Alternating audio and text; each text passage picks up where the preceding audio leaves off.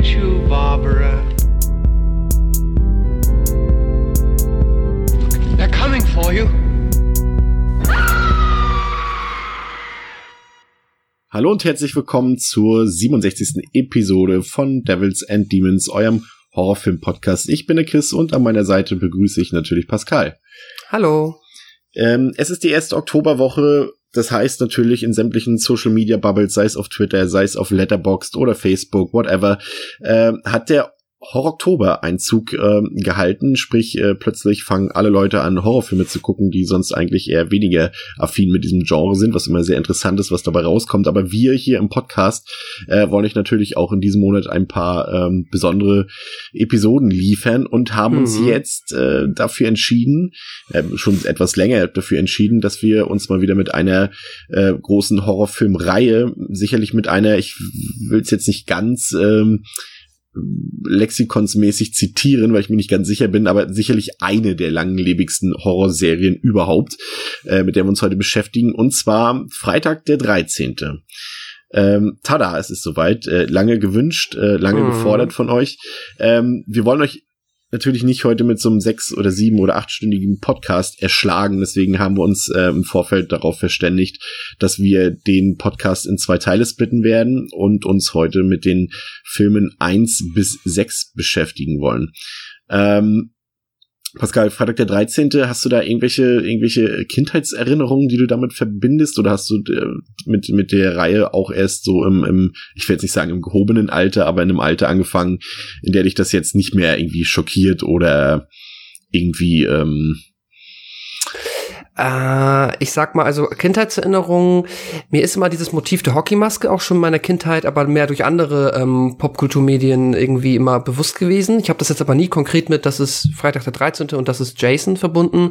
Ich erinnere mich da an Sachen wie, da waren garantiert Simpsons-Episoden, wo Homer auf einmal dann die Maske und eine Kettensäge hatte oder so aus Spaß. Und ich glaube auch irgend, nach irgendwelche Sitcoms, wo das dann mal zitiert wurde, in Halloween-Episoden von Sitcoms, habe ich ja auch ähm, sehr viel konsumiert. Und nee, so richtig bewusst bewusst ist mir das dann, ähm, deswegen jetzt sage ich jetzt nicht Kindheit, aber so ein Teenager-Zeitalter geworden und ähm, war halt für mich war halt so in meiner Teenagerzeit war irgendwie so Scream präsenter. Das war halt so dieses, das hat einfach gepasst. Da wusste ich halt, das sind anscheinend die Horrorfilme in dem Sinne.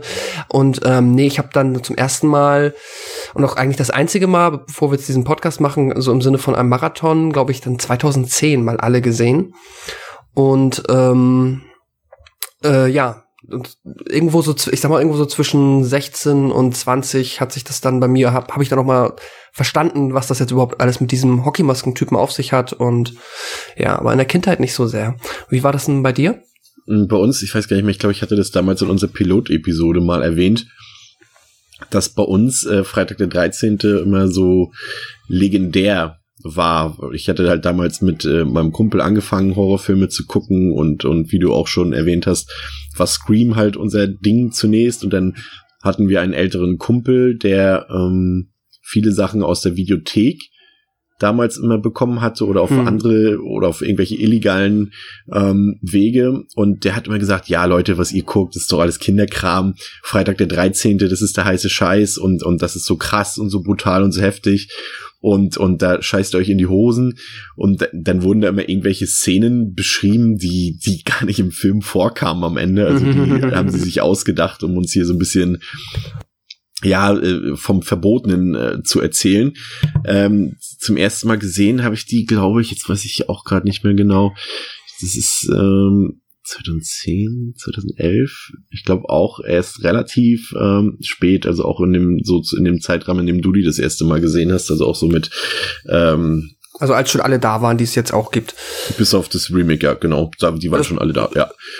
Das stimmt, ja. Also auch relativ spät und ähm, war dann doch, also sie sind ja, da werden wir noch gleich drauf zu sprechen kommen, jetzt keine zahmen Filme, aber ich habe mir doch äh, deutlich ein deutlich größeres Blutfest erwartet nach den Beschreibungen meiner Kumpels von damals. Also mhm. desbezüglich wurde ich etwas ernüchtert, aber wir gehen ja jetzt gleich im Einzelnen auf die einzelnen Filme ein. Ähm, der erste Freitag der 13. Film kam 1980 in die Kinos, hatte aber schon so ein bisschen Vorlaufzeit. Also John S. Cunningham ähm, hatte quasi die Idee zu dem Film, beziehungsweise erstmal nur zu dem Namen des Films. Ähm, ist eigentlich eine recht lustige Anekdote. Also ihm fiel dann äh, im Zuge dessen, dass ihm Halloween, also John Carpenters Halloween gefallen hat und er irgendwie die Idee hatte, ja, das müsste man eigentlich ein bisschen ein Rip-Off von machen und selber produzieren, nur ein bisschen realistischer und ein bisschen düsterer noch. Und äh, ihm kam irgendwie Freitag der 13. als Zeitpunkt in dem Sinn, weil das halt auch so ein irgendwie so ein bestimmtes Datum ist, wie bei Halloween. Wir haben das mhm. ja schon mal irgendwann festgestellt. Da gibt's ja so viele Filme von, sei es New Year's Day, Christmas Evil, Silent Night, Deadly Night. Es gibt für jeden Feiertag, äh, selbst April Fool's Day, also für den 1. April gibt's irgendwelche Slasher- oder Horrorfilme. Und ähm, Cunningham hat gedacht, Freitag der 13., das ist so genial.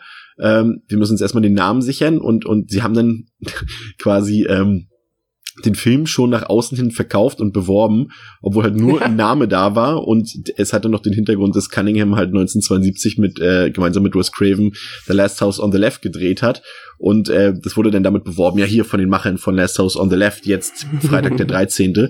Aber das hat ja scheinbar so äh, ausgereicht schon dieses komplett rudimentäre Konzept, dass äh, äh, dass Produzenten und und auch äh, Paramount äh, aufmerksam wurden auf den Film. Mhm. Also beziehungsweise auf das, auf das rudimentäre Konzept. Auf dem Film war ja da ja noch lange nicht zu denken. Ja, ich finde es immer, ähm, wo du gerade meintest, ähm, haben wir auch schon öfter mal thematisiert, dass es dann immer so Filme zu speziellen Tagen gibt. Und ich finde, das passt auch bei Freitag der 13. so gut, weil das ist ja auch dann im Film noch mal oft konkreter thematisiert, so dieses typische äh, amerikanische Lagerfeuerphänomen, so dieses alle sitzen am Lagerfeuer und da gibt's immer die, diese Gruselgeschichten, wo es halt immer darum geht und Mörder oder Monster XY kommt immer an diesem Tag immer wieder und deswegen äh, ja, gibt es irgendwie auch total Sinn, dass er sich da wohl gedacht hat, so ja klar, dass jemand, der halt immer am Freitag den 13., der Pechtag halt immer wieder kommt und Schrecken verbreitet, äh, passt wunderbar in die amerikanische äh, ich nenne sie jetzt mal, ja, so Lagerfeuer, Grusel, Halloween-Kultur. Ja. Und ergibt eigentlich nur Sinn. Also ich würde auch mal stark vermuten, wenn Sean S. Cunningham den äh, zu der Zeit dann nicht, also quasi, wenn ihm damals nicht die Idee gekommen wäre, dann wären ihm jetzt in den, wäre in den letzten 38 Jahren mit Sicherheit jemand anderem die Idee gekommen, mal so einen Film so zu nennen. Sicherheit, man müsste mal überlegen, man müsste das mal ganz, ganz genau analysieren, über welche bestimmten Tage oder Feierlichkeiten oder besonderen Momente im Jahr es noch keinen Film gibt, aber ich glaube, es wird einfach nichts geben. Also gibt's ja nichts. Gerade zu Geburtstagen gibt's was zu sämtlichen Feiern. Ich weiß gar nicht, zu Ostern. Ich weiß gar nicht, es gibt auf jeden Fall ein paar Filme mit, mit, mit irgendwelchen Bunnies und, und, und Killern im Hasenkostüm, aber ob die jetzt ähm, tatsächlich mit Ostern zu tun haben, weiß ich gar nicht. Da müsste man vielleicht, vielleicht ist es der Osterhase, vielleicht wird der noch. Aber ich will jetzt hier kein Konzept pitchen. Ich ähm, überlege gerade, na egal. Bevor äh, jemand anderes noch auf die Idee kommt. Ähm, Pascal, ähm, in Freitag der 13. Teil mhm. 1 von 1980. Worum geht's eigentlich? Im Jahre 1957 geschah am Camp Crystal Lake ein tragischer Unfall. Der junge Jason Voorhees ist im namensgebenden See ertrunken, während die zuständigen Aufseher miteinander geschlafen haben, anstatt auf das Kind aufzupassen. Ein Jahr später wurden die beiden verantwortlichen Camp-Mitarbeiter ermordet aufgefunden, worauf im Camp Crystal Lake für über zwei Dekaden die Pforten schließen musste.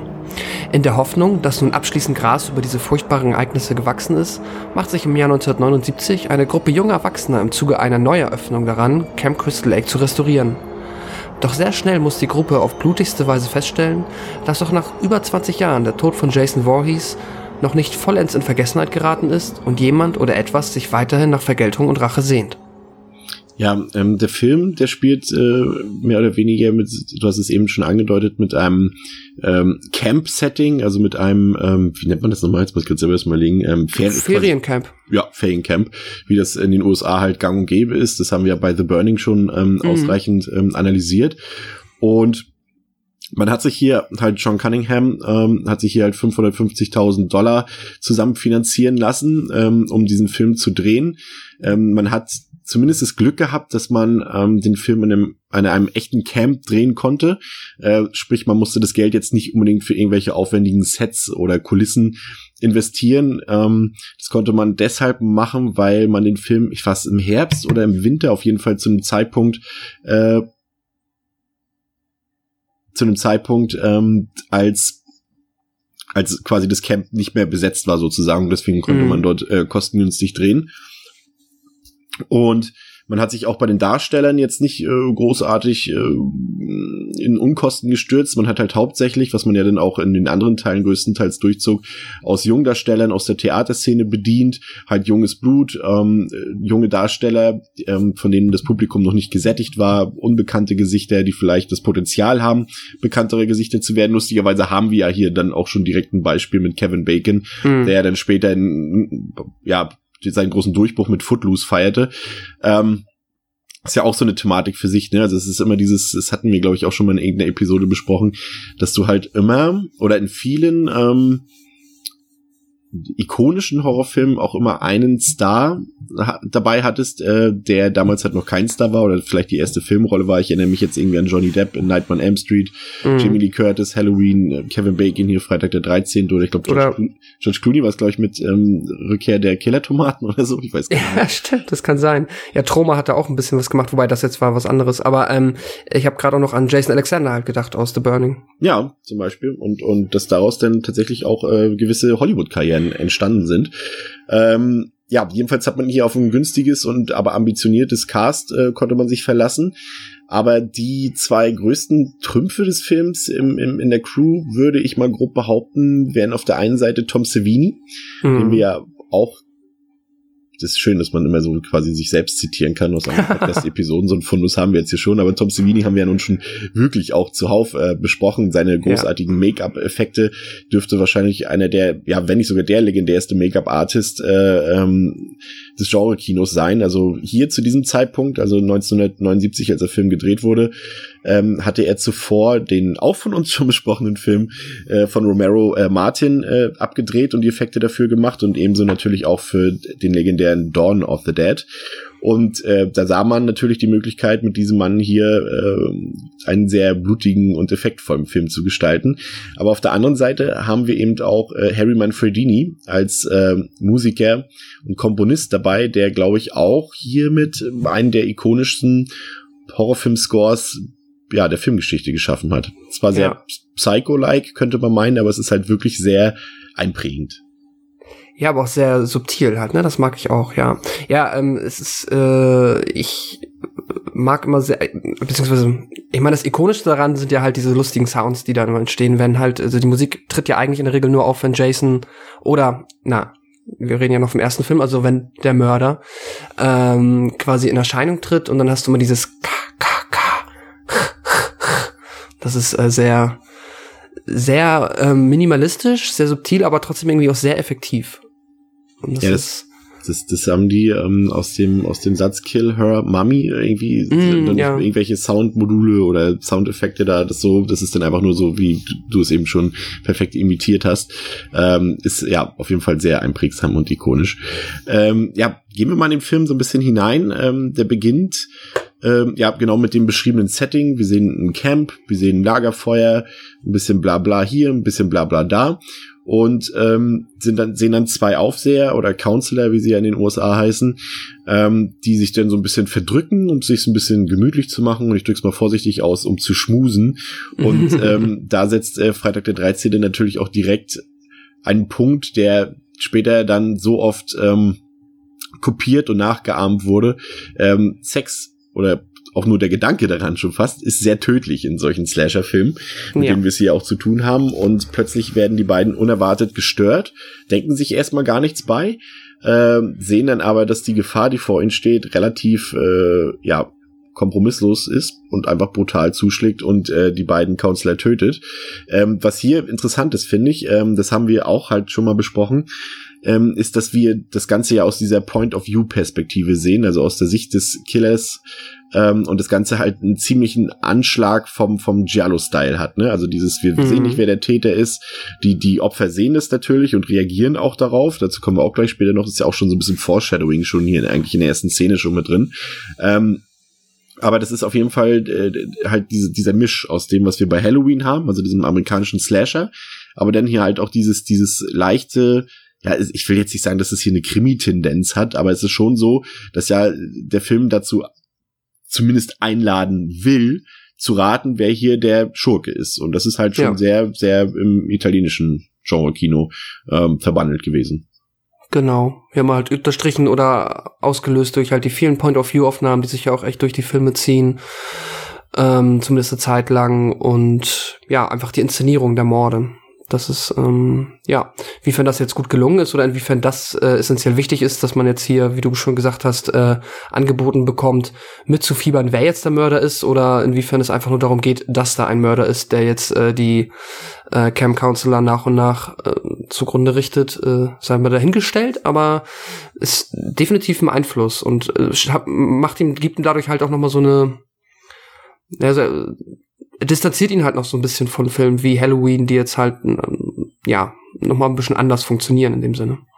Ich finde es, um noch auf das Foreshadowing zurückzukommen, es ist halt interessant und das ist mir wirklich erst ähm, jetzt im Zuge der Podcast-Vorbereitung aufgefallen. Früher habe ich da tatsächlich gar nicht so drauf geachtet, obwohl ich den Film jetzt bestimmt auch sechs, sieben Mal gesehen habe. Ähm, aber es ist interessant zu sehen, wenn man dann die Auflösung kennt, mit der wir uns ja später beschäft äh, beschäftigen werden, mhm. ähm, das erklärt einfach die Auflösung, erklärt die Reaktionen der Leute. Immer in dem Moment, in dem der Killer auftaucht und die Leute halt sehr erstmal noch nicht so angstvoll sind, weil sie in, mm. wer die Auflösung halt schon kennt, der weiß es natürlich schon, ähm, weil sie halt eigentlich im Prinzip erstmal gar keinen Grund zu Furcht haben müssen.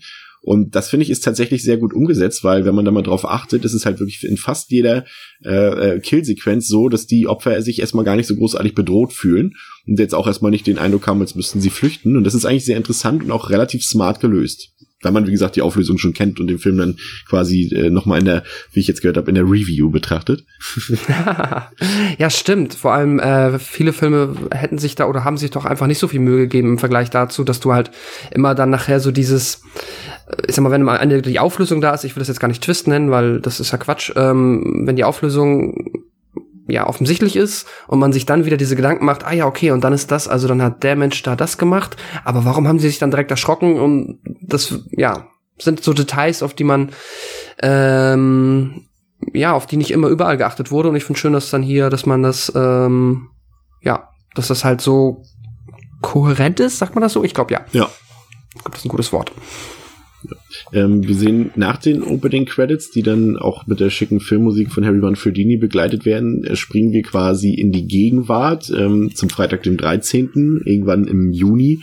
Ähm, mhm. Und äh, das spielt sich dann am Crystal Lake ab und wir lernen dann äh, die Stadt oder nennen wir es mal die Gemeinde kennen, ähm, die sich quasi am Rande des Crystal Lake befindet. Und man merkt gleich, hm, die Leute sind alle ein bisschen skeptisch, alle so ein bisschen seltsam und oder misstrauisch könnte man eher meinen, denn ähm, das Camp Blood, wie sie es in dem Film nennen, äh, soll wieder eröffnet werden, nachdem halt äh, dieser Vorfall geschehen ist, von dem wir, von dem in der Introsequenz erzählt wird. Und dann gibt's natürlich auch wieder den, den klassischen äh, klassischen Typ, den wir halt gerade erst letztens in, in, in unserer Cabin in the Woods Besprechung auch nochmal so schön definiert haben. In dem Fall ist Crazy es hier Ralph. Crazy Ralph, der äh, klassisch äh, alle Leute und vor allem die Jugendlichen davor warnt, ihr werdet nicht zurückkommen, ihr dürft da nicht hingehen. Das sind alles Tropes, die dann natürlich auch so ein Film wie Freitag der 13. hier gesetzt hat. Ich glaube, das, ich weiß gar nicht, ob es das vorher tatsächlich schon gab. Sowas gab es auch bei Halloween jetzt in dem Sinne zum Beispiel nicht. Also es gab es bestimmt schon mal irgendwo im Film, aber ich würde schon fast behaupten, dass es mit Freitag der 13. so ein bisschen etabliert wurde. Oder fällt dir irgendwas anderes ein, was vorher war? Äh, ich überlege gerade, nee, bei Texas war ja nichts in der Hinsicht. Außer halt, naja, nee, nicht so richtig. Das war ja nur, nee. Aber irgendwas, irgendwas schlummert da bei mir, aber nee, ich, ähm, Du hast ja noch ein bisschen Zeit heute. Ja, ich, vielleicht fällt es mir noch ein. Ja, und ähm, die Stadtbewohner erzählen dann auch, dass hier damals äh, die zwei Aufseher, die wir halt in der Opening-Sequenz gesehen haben, getötet wurden und dass da mal ein Junge ertrunken ist und irgendwann auch mal alles abgebrannt ist. Ähm, und das soll uns schon mal so ein bisschen füttern mit so einer leichten Background-Story, ohne jetzt genau zu erzählen, was da jetzt genau passiert ist und warum. Ähm, wir sehen dann jedenfalls, wie äh, langsam immer mehr Jugendliche eintrudeln dort auch am, am See, am Crystal Lake, ähm, im neu zu eröffnenden Camp.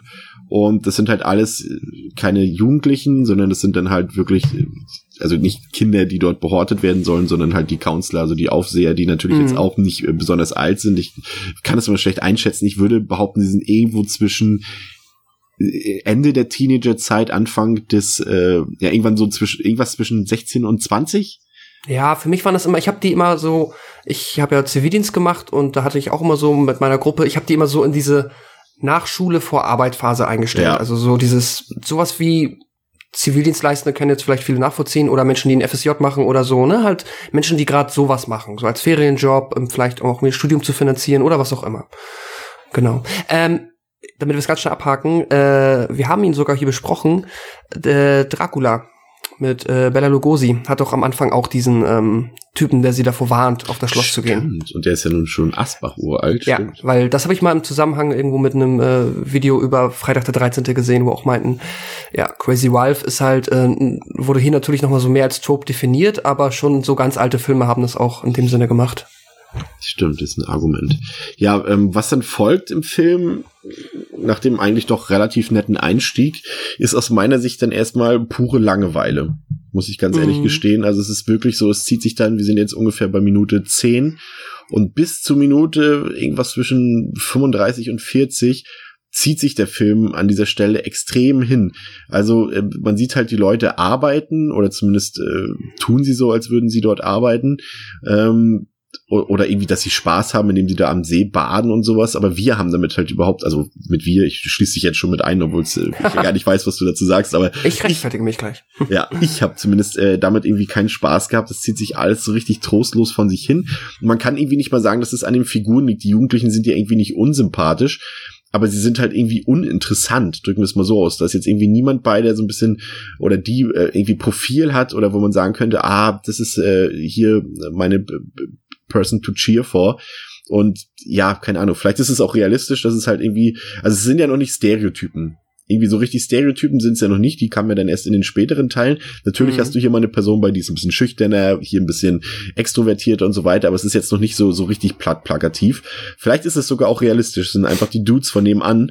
Ähm, aber so richtig interessant fand ich das nicht. Also das kann ich jetzt eigentlich fast auf die ganze erste Dreiviertelstunde fast beziehen. Also es ist sehr, sehr langweilig, finde ich. Mhm. Ich habe vollstes Verständnis für jeden, der das genauso sieht und ähm, es ergibt auch maximal Sinn. Ich kann mir, das habe ich aber auch ich, schon mal bei The Burning erwähnt, für mich äh, gibt ja mir aber einfach dieses äh, lustige Feriencamp-Setting mit den äh, Teenagern, die da auch, sei es einfach nur gemütlich irgendwie, wenn es nachts regnet, äh, in der Holzhütte Karten spielen, da kann ich mir tatsächlich aus abstrusen Gründen, die ich mir selber nicht erklären kann, aber so viel rausziehen, dass ich das sehr entspannt weggucken kann. Und ich finde das dann nicht langweilig und es nervt mich nicht. Aber natürlich muss man sagen, dass es äh, in Anführungszeichen objektiv betrachtet, da ist halt nichts spannend. Also das ist jetzt nichts, was man, ähm, da wird jetzt weder irgendwie werden da groß dann in der Zeit, die man dafür ha- gehabt, irgendwie werden da große Figuren etabliert oder da wird irgendwie viel Exposition betrieben. Das ist mehr oder weniger schon Zeit totschlagen, in Anführungszeichen. Ähm, und ja, ich mag halt die Atmosphäre davon und deswegen funktioniert das für mich. Ich, mich stört es halt aktiv nicht. Ich kann das tatsächlich genießen, aber verstehe ich vollkommen, wenn man sagt, bis es dann mal wirklich zur Sache geht, ist das äh, ein relativ öder Film. Ja, es, Zumindest, ja. es passieren ja währenddessen noch ein paar etwas relevantere Sachen. Wir sehen zum Beispiel, dass eines der Mädchen, die dort anfangen will als Counselorin, die Annie, ähm, quasi auf ähm, Anhalterin macht und dort ähm, in einem Jeep mitgenommen wird, offensichtlich vom späteren Killer. Und auch hier ist äh, dann wieder ein Moment ähm, für die Leute, die den Film halt schon kennen und da jetzt nochmal sichten wollen und da mal drauf achten können. Auch hier äh, ist es eigentlich so, dass man schon merkt, dass irgendwie der Killer jetzt nicht ähm, besonders furchterregend erstmal, zumindest in, in, in seinem normalen Zustand, aussehen Mhm. muss, weil sie fährt halt mit dem Killer mit. Und eine ganze Weile, bevor sie merkt, dass irgendwas hier faul ist an der ganzen Sache. Äh, und sie sich dann quasi aus dem fahrenden Auto stürzt und flieht. Ähm, Da merkt man halt schon, erstmal ist das eine Vertrauensbasis da. Also sie fährt jetzt nicht mit einer Person, mit der sie auf den ersten Blick misstraut. Ähm, hätte sie aber tun sollen, denn ähm, auf ihrer Flucht wird sie vom ähm, Killer äh, geschnappt und muss mit einem, ja, doch interessanten und sehr gut von Savini getricksten Kehlenschnitt dran glauben. Klar, heute im HD-Zeitalter sieht man natürlich das, was da mit Latex und, und, und sonst wie gemacht wurde, mit irgendwelchen ähm, chemischen Substanzen, aber für die damalige Zeit war das schon ziemlich gut getrickst von Savini. Ähm, und ein anderer Moment, der noch äh, kommt, ist, dass Crazy Ralph plötzlich mitten im Camp auftaucht Hm. und äh, sein Evangelium verkündet und dann einfach wieder abzieht. das ist sehr random, ja. Ach, Crazy Ralph, ich mag ihn. Wenn nicht. Äh, Ja, ähm, und das ist eigentlich quasi eigentlich schon fast alles, was ich zur ersten Filmhälfte erzählen kann. Also es ist halt, wie gesagt, man kann es so sehen, wie du es siehst. Ähm, ich, also ich kenne Filme, die das auch ein bisschen charmanter lösen, was auch dann Filme aus diesem Franchise äh, später ein bisschen äh, eleganter mhm. gelöst haben, wie ich finde. Ähm, aber dann wird es plötzlich dunkel am Crystal Lake und es wird stürmisch draußen. Sowohl äh, draußen als auch drinnen im wahrsten Sinne des Wortes, denn es wird Strip Monopoly gespielt. Oh ja. aber davon bekommen wir jetzt nicht, äh, jetzt nicht so viel mit. Ähm, aber es ist halt nach wie vor erkennbar, dass der Film halt so, ich finde halt extreme Pacing-Probleme. Also, wie gesagt, selbst wenn man das mag, was dort gezeigt, gezeigt wird, irgendwie, ich weiß nicht, man hat immer so das Gefühl, dass es halt, dass der Film halt wirklich sehr viel Wert auf seine seine Killsequenzen, die ja dann äh, gleich folgen werden, legt und alles, was dazwischen passiert, ah, wirkt so komisch erzählt, so, so extrem langsam und uninteressant aus meiner Sicht. Ich weiß irgendwie irgendwie komme ich nicht so recht, bin ich nicht so recht damit ähm, hm. Freund geworden und es wird halt von Mal zu Mal, also von Sichtung zu Sichtung, wird es bei mir weniger Interesse, was ich äh, an den Figuren zeigen kann oder was ich an der Situation zeigen kann. Also es wird eigentlich immer langweiliger für mich, umso öfter ich den Film sehe. Also ich glaube, mhm. ich hab, war mal bei dem Film irgendwann mal bei, bei vier Sternen oder sowas und werden gleich sehen, worauf es mittlerweile hinausgelaufen ist. Aber ähm, die erste Hälfte ist schon sehr dröge für mich. Aber ähm, ja. Ich verstehe auf jeden Fall, was du meinst. Sorry, dass ich dich unterbreche, aber ähm, ja, das Pacing ist insgesamt sehr ruppig und wirkt alles noch sehr ähm, ja, unausgereift, aber ja, also man kann das dem Film meiner Meinung nach immer so nur halb vorwerfen, weil er ja schon noch so ein bisschen Pioniersarbeit leistet aus einem, in Anführungszeichen, du hast ja halt wirklich wenig. Du hast ja eigentlich nur, du hast die Kids, du hast das Camp und du hast Mörder XY und da muss man dann halt, ich finde halt, wir haben da schon mal drüber diskutiert, also The Burning hat es ja auch besser gemacht, zu einer ziemlich identischen Zeit. Ähm, ja, aber hier ist es halt, aber der hat das dann wahrscheinlich einfach geschickter hinbekommen. Hier ist es äh, definitiv ein bisschen, der geht nicht so runter wie Öl. Der, da haben das spätere, also die haben da zum Glück draus gelernt später teilweise. Ähm, ja, aber ich verstehe, was du meinst. Das ist äh, nicht so, es fühlt sich nicht so schön glatt an ich finde fast, der ist in, in, in, in diesen Szenen, in der sich halt, in, in, in denen sich die, die Aufseher dort halt irgendwie beschäftigen oder so tun, wirkt er fast ein bisschen altbacken. Er wirkt fast älterer, als er eigentlich ist. Also er wirkt noch nicht wie ein, wie ein 80er-Jahre-Film, finde ich. Er wirkt eher wie so ein früher 70er-Jahre-Film. Mhm. Also ist schon ein bisschen komisch. Aber es wird dann halt auch wieder ähm, das, das ähm, Konzept, was halt mittlerweile etabliert ist, wird dann hier noch weiter ausgebaut, wie schon in der ersten Szene. Äh, es wird halt ein bisschen rumgesexelt, sage ich mal. Und äh, mhm. nach dem Motto, wer sündigt, der stirbt auch. So geht's halt auch weiter. Und so muss dann erstmal Kevin Bacon dran glauben, der tatsächlich durch ähm, einen der, ja, ich würde sagen, fast markantesten und, und bekanntesten Kills äh, des ganzen Slasher-Subgenres ähm, dran glauben muss, wie einfach ähm, nach dem Geschlechtsakt äh, dort immer noch im Bett verweilt und ein bisschen chillt und glaube ich sogar einen Joint raucht oder so, ich bin mir nicht mehr ganz sicher ähm, und bekommt plötzlich äh, ja so eine Pfeilspitze durchs Bett, auf das er liegt, ähm, auf dem er liegt, durch den Kehlkopf gerammt. Und äh, mhm. äh, das ist tatsächlich einer der Momente ähm, in dem Film, die von denen die hängen bleiben. Ja, definitiv. Ähm auch wieder hervorragend getrickst natürlich. Ich, da, da, das ist auch sehr, da ist es tatsächlich auch sehr interessant, ähm, sich mal das Making of so anzugucken, wie dann halt äh, dort eine Puppe liegt und und Kevin Bacon, Kevin Bacons Kopf halt nur durchs Bett eigentlich durchguckt und und wie sie dann auch den, ähm, ich weiß nicht, ob du es gesehen hattest im Making of. Ja, habe ich. Denn wie da irgendwas schiefgegangen ist mit irgendwie der Blutzufuhr, mit der künstlichen Blutzufuhr und irgendwas dann viel zu viel rausgespritzt ist, aber das eigentlich erst dafür gesorgt hat, dass diese Szene so so hervorragend funktioniert. Ja. Ja, es ist auf jeden Fall, es ist eine der, ähm, ja, also wie du es gesagt hast, ich glaube, wenn man an den Film denkt, einem fallen wahrscheinlich, können wir nachher, wenn wir dann auch zur Auflösung kommen, nochmal abschließend drüber reden, aber man hat wahrscheinlich so drei, vier Momente oder Szenen in Anführungszeichen, die einem definitiv im Gedächtnis bleiben. Und das ist wahrscheinlich somit die erste davon. Ich denke mal, davor hat der Film jetzt wenig zu bieten, außer Sex Monopoly, aber ja. Plus halt Kevin Bacon macht ja halt auch einfach jetzt, wenn man ihn heutzutage guckt, hast du halt auch gleichzeitig nochmal dieses eine bekannt, also sehr bekannte Gesicht. Natürlich Betsy Palmer oder andere Schauspieler kennt man als Genrefan auch, aber er ist halt dann dann noch mal sticht halt da ja auch schon ein bisschen raus. Dadurch passt es auch ganz gut, dass ähm, konnten sie damals noch nicht wissen, aber dass sie quasi ihm dann auch noch diesen markanten Kill gegeben haben, ähm, ist eine ganz schöne, ist ein ganz schöner Zufall fast. Ja. Ähm, ab hier kommt zumindest dann äh, tatsächlich mal so ein bisschen Spannung auf, würde ich sagen. Das ist halt eine Sache, die dem Film bis zu diesem Zeitpunkt halt irgendwie komplett abhanden gekommen ist. Ein Problem, was sich aber weiterhin ähm, ja hier offeriert, ist, dass Alice, ähm, die sich ja später dann als Final Girl entpuppen wird, halt viel zu wenig etabliert wird als Final Girl. Also es ist nicht so, dass man ihr irgendwie große Beachtung oder irgendwie Interesse äh, gibt ähm, als Zuseher. Sie ist natürlich auch so ein bisschen die, die introvertierte Person dort, die schüchterne Person dort. Mhm. Aber sie ist halt auch mega uninteressant, weil sie halt irgendwie so dem Film bis zu diesem Zeitpunkt noch so gar nichts gegeben hat. Was ja dann bei vielen anderen Final Girls, wenn ich jetzt zum Beispiel an Jamie Lee Curtis denke in Halloween, sie ist halt äh, charakterlich halt ähnlich ähm, strukturiert wie Alice, ähm, also die Laurie in Halloween, mhm. aber sie hat irgendwie was an Interessanteres, weil sie halt natürlich auch deutlich mehr Screentime bekommt, als Alice hier bekommt, ne? Von Anfang an als Main Character inszeniert. Ja. So, genau. das hast du hier einfach nicht. Du hast halt, das hast du auch in vielen anderen Slasher-Filmen, ähm, mal geschickter, mal weniger geschickt, aber es ist halt auch hier so, dass du dann quasi, du hast am Anfang eine Gruppe und dann kristallisiert sich erst im Laufe der Zeit raus, wer das äh, Final Girl oder der letztendlich Überlebende wird. Ähm, ja, und hier ist es dann halt wie so oft mit die, du hast es ja gesagt, langweiligste Figur, weil sie macht halt ja, sie macht halt auf der einen Seite halt nichts Unanständiges, was sie dann quasi halt auch dazu privilegiert, ähm, wie auch in der Dokumentation gesagt wurde, äh, aufmerksam zu sein und einfach nicht abgelenkt zu sein von all den ähm, äh, bösen Sexgeschichten, die man sonst da so haben hätte können.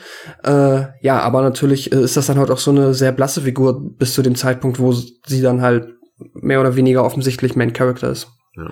Es gibt dann so ein paar Kills, die auch so ein bisschen offscreen passieren. Also da hält sich der erste ähm, Friday the 13th noch so ein bisschen zurück. Aber wir sehen dann, wie ähm, die Freundin von Kevin Bacon, mit der er vorher sein Techtelmechtel hatte, ähm, mhm. auch dann glauben muss. Und es ist auch so eine Szene, die, also sie geht halt in, in, ins, ins, in die Nasszelle, sag ich mal, ins, ins Badezimmer dort und braucht halt gefühlt Ewigkeiten, bis sie stirbt. Das klingt jetzt etwas, etwas ähm, übertrieben, aber es ist halt wirklich so, das zieht sich halt ewig, die Szene, bis dann endlich ähm, ähm die Axt ihren Kopf durchbohrt, auch wieder toll getrickst, aber das muss man bei Savini halt auch gar nicht erwähnen. Das ist halt auch wieder eine der von dir beschriebenen drei, vier Szenen, die halt hängen bleiben, mhm. aber das sind halt auch die drei, vier Szenen, die den Film letztendlich so ein bisschen verklären. Ne? Also ich frage mich halt immer so, auch an dieser Stelle kann ich das schon mal sagen, äh, Freitag der 13. gilt ja als Genre-Klassiker, also als Klassiker des Slasher-Kinos, aber auch des Horror-Kinos.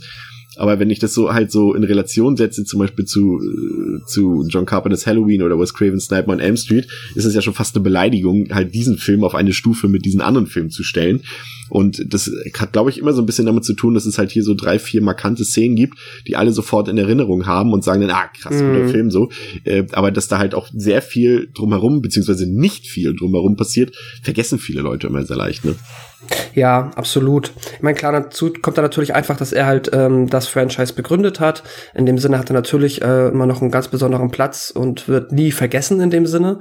Ähm, aber ja, ähm, das ist mit Sicherheit, äh, also qualitativ kannst du den äh, eigentlich jetzt, wenn du den auch nur halbwegs versuchen wollen würdest, objektiv zu beurteilen, dann ist, er, ist es nicht vergleichbar mit äh, Halloween oder Nightmare on Elm Street. Das sind dann schon äh, ganz andere Produktionen, ähm, ja. Aber ich meine, immerhin hat der Film diese drei bis vier Szenen, wo du denkst, okay, ich habe hier was, woran ich mich erinnern kann. Und später am Ende wird da ja auch noch mal, geht da noch mal ein bisschen was rund. Äh, wer, na gut, aber ja, irgendwas muss er ja haben, sonst wäre er wahrscheinlich auch kein Erfolg gewesen. Vielleicht mag es natürlich, es ist natürlich auch immer äh, in Betracht äh, des Zeitpunktes 1980 war der Film natürlich auch gerade für das Mainstream-Kino in den USA schon sehr brutal, ne? Auch gerade wenn man halt ja. die, die Effekte bei Zavinis äh, beruht, das ist halt wahrscheinlich dann auch so gewesen, wie das bei meinen Kumpels damals war. Hey, du musst du sehen, das ist so voll krass und sowas. Und so, es redet sich natürlich auch ein mit Mundpropaganda, ne? Das darf man natürlich auch nicht mhm. vergessen. Ähm, wir bewegen uns langsam Richtung Showdown. Ähm, es kommt langsam auch bei bei Alice ein bisschen der Verdacht auf, dass hier irgendwas schief läuft. Da ist auch noch der Campleiter, der noch in der Stadt ist, der dann mit äh, dem Cop äh, zurückfährt Richtung Crystal Lake. Der, der Cop, der etwas pummeligere, der sieht übrigens tatsächlich so aus wie der ehemalige Bürgermeister meines Heimatorts, aber es ist ein Effekt. Und äh, im Showdown selbst entpuppt sich dann ähm, der Killer als Killerin. Nämlich kommt äh, eine, eine ältere Dame dort plötzlich ins Camp, die eigentlich relativ zunächst in den ersten Sekunden, Minuten ihres Auftretens noch recht äh, vertrauensvoll wirkt Ähm, aber es ist halt tatsächlich auch so, ähm, wie die Begegnung, ähm, die diese Person vorher mit den anderen Jugendlichen, die sie umgebracht hat, schon hatte. Mhm. Es ist halt nur der erste vertrauenswürdige Moment. Ähm, uns wird äh, ja präsentiert, dass das Mrs. Voorhees ist und sie ist die äh, Mutter des ertrunkenen Jungen, ähm, der damals, äh, weil die Campaufseher dort am Camp Crystal Lake nicht aufgepasst haben, äh, der dort ertrunken ist. Und sie möchte jetzt quasi Rache nehmen und sie möchte nicht, dass dieses Camp wieder eröffnet wird, äh, dass dort wieder Unglück oder ja Sachen geschehen, die dort nicht geschehen dürfen, weil irgendwelche Jugendlichen Sex haben oder zu viel Alkohol trinken und dann nicht auf die Kids aufpassen. Ähm, das Motiv von Mrs. Voorhees klingt ja erstmal fast nachvollziehbar, oder? Also natürlich ihre Umsetzung ist vielleicht etwas harsh und brutal, aber zumindest ja. der der Instinkt in ihr, dieser Mutterinstinkt, der sagt, äh, was meinem Jungen geschehen soll und was mir als Mutter geschehen ist, soll nicht auch noch anderen Leuten passieren. Da ist ja erstmal nichts Ehrenloses dran. nee, also klar, das ist nachvollziehbar und ähm, dass sie darüber halt auch ein bisschen verrückt geworden ist, lässt sich dann auch noch mal ein bisschen nachvollziehen was dann halt auch mehr oder weniger erklärt, dass, ich meine, ne, es, man, es hätte wahrscheinlich bessere Wege gegeben, dann man hätte ja ähm, natürlich sich irgendwas Cleveres einfallen lassen können, um vielleicht mal darauf aufmerksam zu machen oder irgendwie ähm, das einfach nur publik zu machen, dass jetzt halt hier besser aufgepasst wird auf die Kinder oder sich sonst wie irgendwie dafür hätte einsetzen können. Aber ähm, ja, ist ja halt auch, äh, ja, dann wäre es ja wird es halt den Film nicht geben, also so ein Quatsch. Und ähm, nee, das ist äh, ja prinzipiell nachvollziehbar, aber natürlich die Umsetzung einfach random alle anderen Camp Counselors jetzt umzubringen, damit er halt nie wieder irgendwie mal ein Feriencamp stattfinden kann, ist effektiv gedacht, aber ähm, durchaus moralisch fragwürdig. Ja, ich finde den Showdown persönlich ähm, viel zu lang geraten. Also der zieht sich fast 20 Minuten und hm. der ist auch nicht besonders spektakulär, weil man dann halt sieht, okay, ähm, Mrs. Voorhees ist hier die, die Killerin, die Schurkin. Und das ist ja eigentlich ist es ja ein cleverer Kniff, so eine weibliche Killerin zu wählen. Ähm, auch ziemlich geschickt eigentlich, äh, weil man mhm. halt schon auch eine gewisse Zeit braucht, um zu begreifen, dass sie da nicht auftaucht, um Alice oder irgendwem anderes zu helfen. Ähm, allerdings stellt sie ab dem Zeitpunkt ihres Auftretens halt auch irgendwie nicht so wirklich mehr eine Gefahr dar. Oder zumindest eine überschaubare Gefahr, weil sie jetzt irgendwie auch nicht irgendwelche diese Skills dort äh, verwendet, äh, irgendwelche Mörder-Skills, die sie halt äh, vorher gefühlt angewandt hat und ja, ich weiß nicht, das ist alles sehr unspektakulär und dieses äh, diese diese Verfolgungsjagd zwischen Alice und Mrs. Voorhees, die ist halt ja, sie ist so wohl inszenatorisch trotz äh, der Dunkelheit und auch des des Unwetters, was dort vorherrscht, sehr ich finde sie sehr spannungsarm. Also es ist, kommt natürlich noch die ikonische Szene, die du angesprochen hast. Ähm, als es dann nochmal zum finalen Duell kommt und, und Alice ähm, äh, Pamela Voorhees, obwohl so wird sie erst später genannt, Mrs. Voorhees, ähm, ja, einen Kopf kürzer macht. Hm. Aber ja, ich weiß nicht so recht. Also es ist auch so ein Duell, das dann irgendwie so, gerade aus heutiger, damals war es halt bestimmt cool, schon irgendwie aus heutiger Sicht war es halt eine ältere Dame, die gegen äh, Alice dort antritt und Alice ist eigentlich jetzt endlich nur am Ende übrig, weil sie von allen Counselin dort äh, jene ist, die sich am meisten gelangweilt hat und deswegen am Ende übrig bleibt, weil sie irgendwie keinen hatte, mit dem sie rummachen konnte oder mit dem sie kiffen konnte oder sonst was und deswegen am Ende übrig ist. Also es ist schon ein bisschen beliebig irgendwie. Also äh, ich weiß nicht, wie hat dir der Showdown so gefallen in der Summe? Ich mag sehr, ähm, wie Betsy Palmer spielt. Ich mag ihre Performance sehr. Auch ähm, wie sie die Stimme verstellt und wie sie halt auch diesen Wechsel von der vertrauenswürdigen Person hin zur ähm, ja, verrückten, ähm, zur verrückten Mörderin halt vollzieht und entsprechend habe ich schon immer so ein bisschen diesen du hast ja gesagt, sie hat keine besonderen Skills und das stimmt ja auch, aber sie hat so dieses, ähm, du legst dich jetzt mit einem Verrückten an und der ist halt einfach noch mal äh, viel skrupelloser und halt äh, auch aufgrund ihrer ja schon andauernden Mordserie auch schon viel geübter da drin, ähm, jemanden umzubringen und auch viel sie hatte den Willen dazu, Alice auch zu töten. Und Alice möchte ja mehr oder weniger sich nur verteidigen und irgendwie noch aus dieser Sache rauskommen.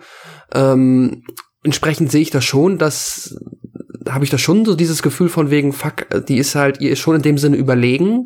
Ich nenne es jetzt mal mental oder psychisch. Ähm, deswegen funktioniert das für mich irgendwie schon. Ich mag das Finale eigentlich. Ähm, es ist mit Sicherheit auch jetzt schon so ein bisschen angestaubt und äh, es ist auch vielleicht ein bisschen zu lang. Das wird man heute, das würde alles anders aussehen, das wäre anders geschnitten, das wäre ein bisschen, ähm, bisschen, ja, äh, actiongeladener, bisschen mehr auf den Punkt, würde ich mal behaupten.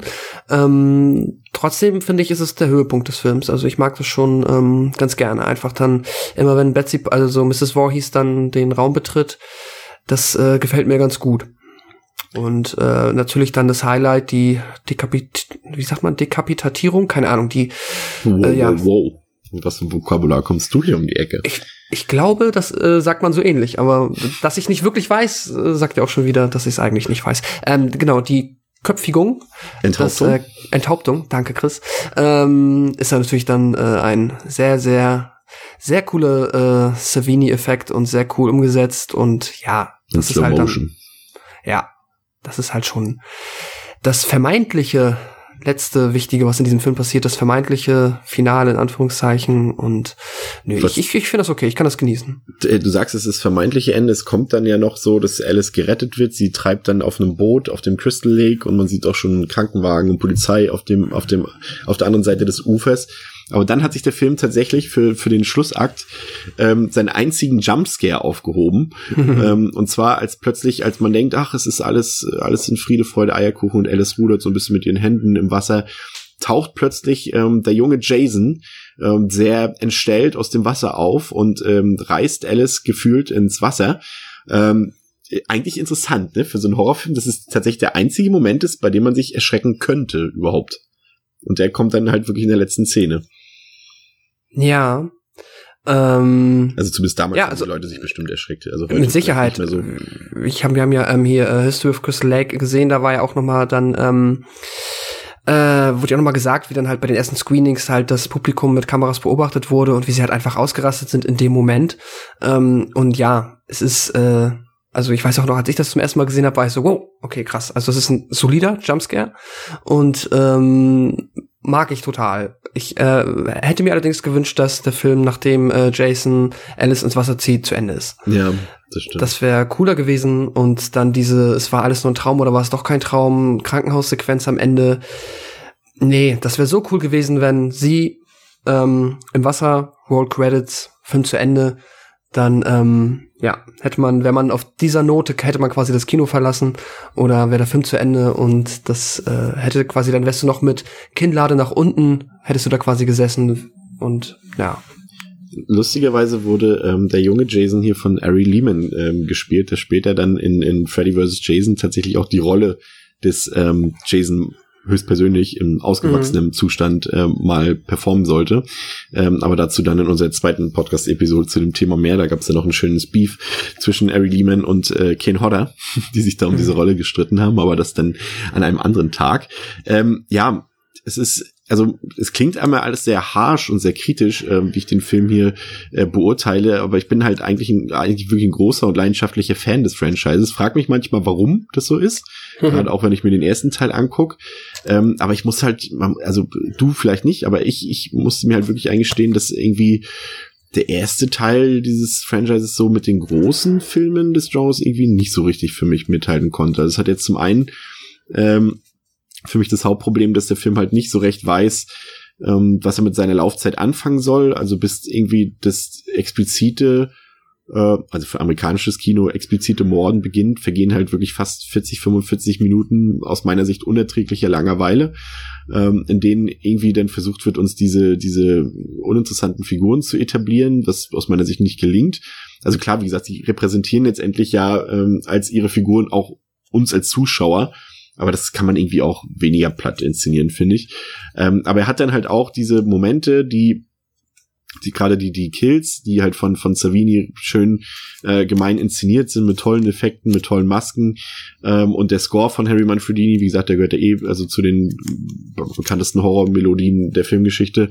Ähm, ja, also wie gesagt, ich rechne dem Film auf jeden Fall an, dass er halt das, das dieses Disconnected, halt dieses europäische äh, Genre-Kino mit dem mit dem amerikanischen Frühslasher, also dass er dort halt wirklich jetzt grausige explizite Todessequenzen da äh, verbindet mit den mit den atmosphärischen Momenten zum Beispiel eines Halloween und, und die zweite Hälfte ist ja dann auch deutlich besser. Also klar, nach dem Reveal habe ich mich auch wieder gelangweilt, aber so zwischen den ersten Kills und dem Reveal von Mrs. Voorhees ist das Tempo deutlich höher und ist alles deutlich interessanter. Und der ist ja auch, wenn man jetzt so diese ganzen Rip-Offs, die dann ja alle gekommen sind im Laufe der 80er Jahre, da ist Freitag der 13. natürlich in der Regel qualitativ immer noch deutlich drüber. Aber ich finde halt, das sage ich jetzt auch nicht zum ersten Mal, er hat halt ein, ein klares Nachsehen, also klar zu Halloween, Nightmare on Elm Street sowieso, aber halt auch zu so Einzelperlen wie halt äh, The Prowler, My Bloody Valentine oder The Burning, die ich da jederzeit dem ersten Freitag der 13. Film vorziehen würde. Also aus meiner Sicht letztendlich irgendwie ein recht durchschnittlicher Auftakt mm. in dieser Reihe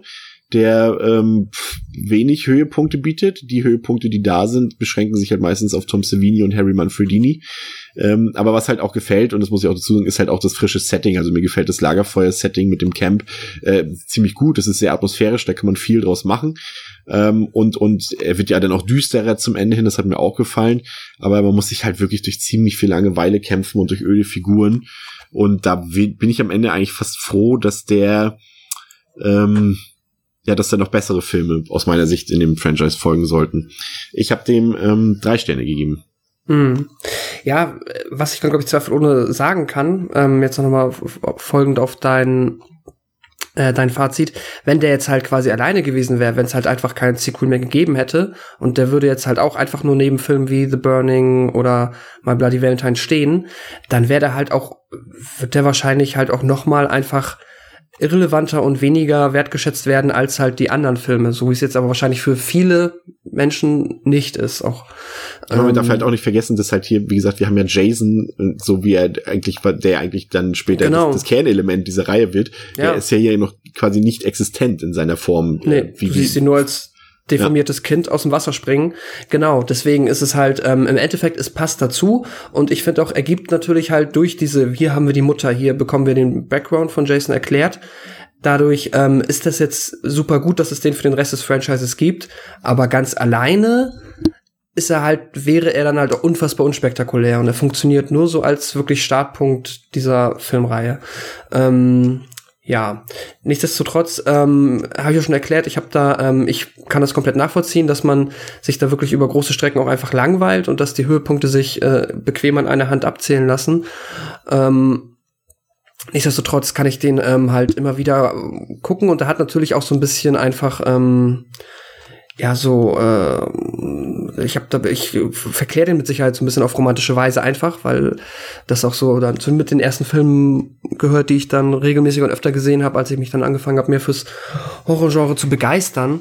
Ähm, und deswegen gebe ich dem jetzt, ich gebe ihm vier Sterne, aber mir ist natürlich trotzdem vollends bewusst, dass er qualitativ, ähm, wie wir es jetzt schon jetzt ausgeführt und analysiert haben, nicht irgendwie in der Liga von ähm, Folgefilm des Franchises oder halt einfach parallel existierenden Slasher-Film aus der Zeit, äh, dass er da nicht mitspielen kann. Das ist mir klar.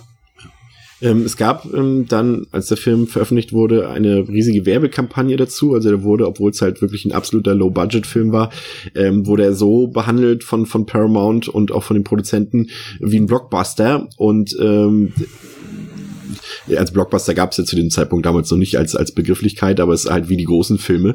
Und so hat er halt mit seinem Mikrobudget halt wirklich am Ende äh, allein in den USA relativ zügig 40 Millionen Dollar eingespielt, was ein absoluter Sensationserfolg war, vor allem wenn man betrachtet, dass der Film halt aus der Presse ausschließlich vernichtende Kritiken bekommen hat. Ja.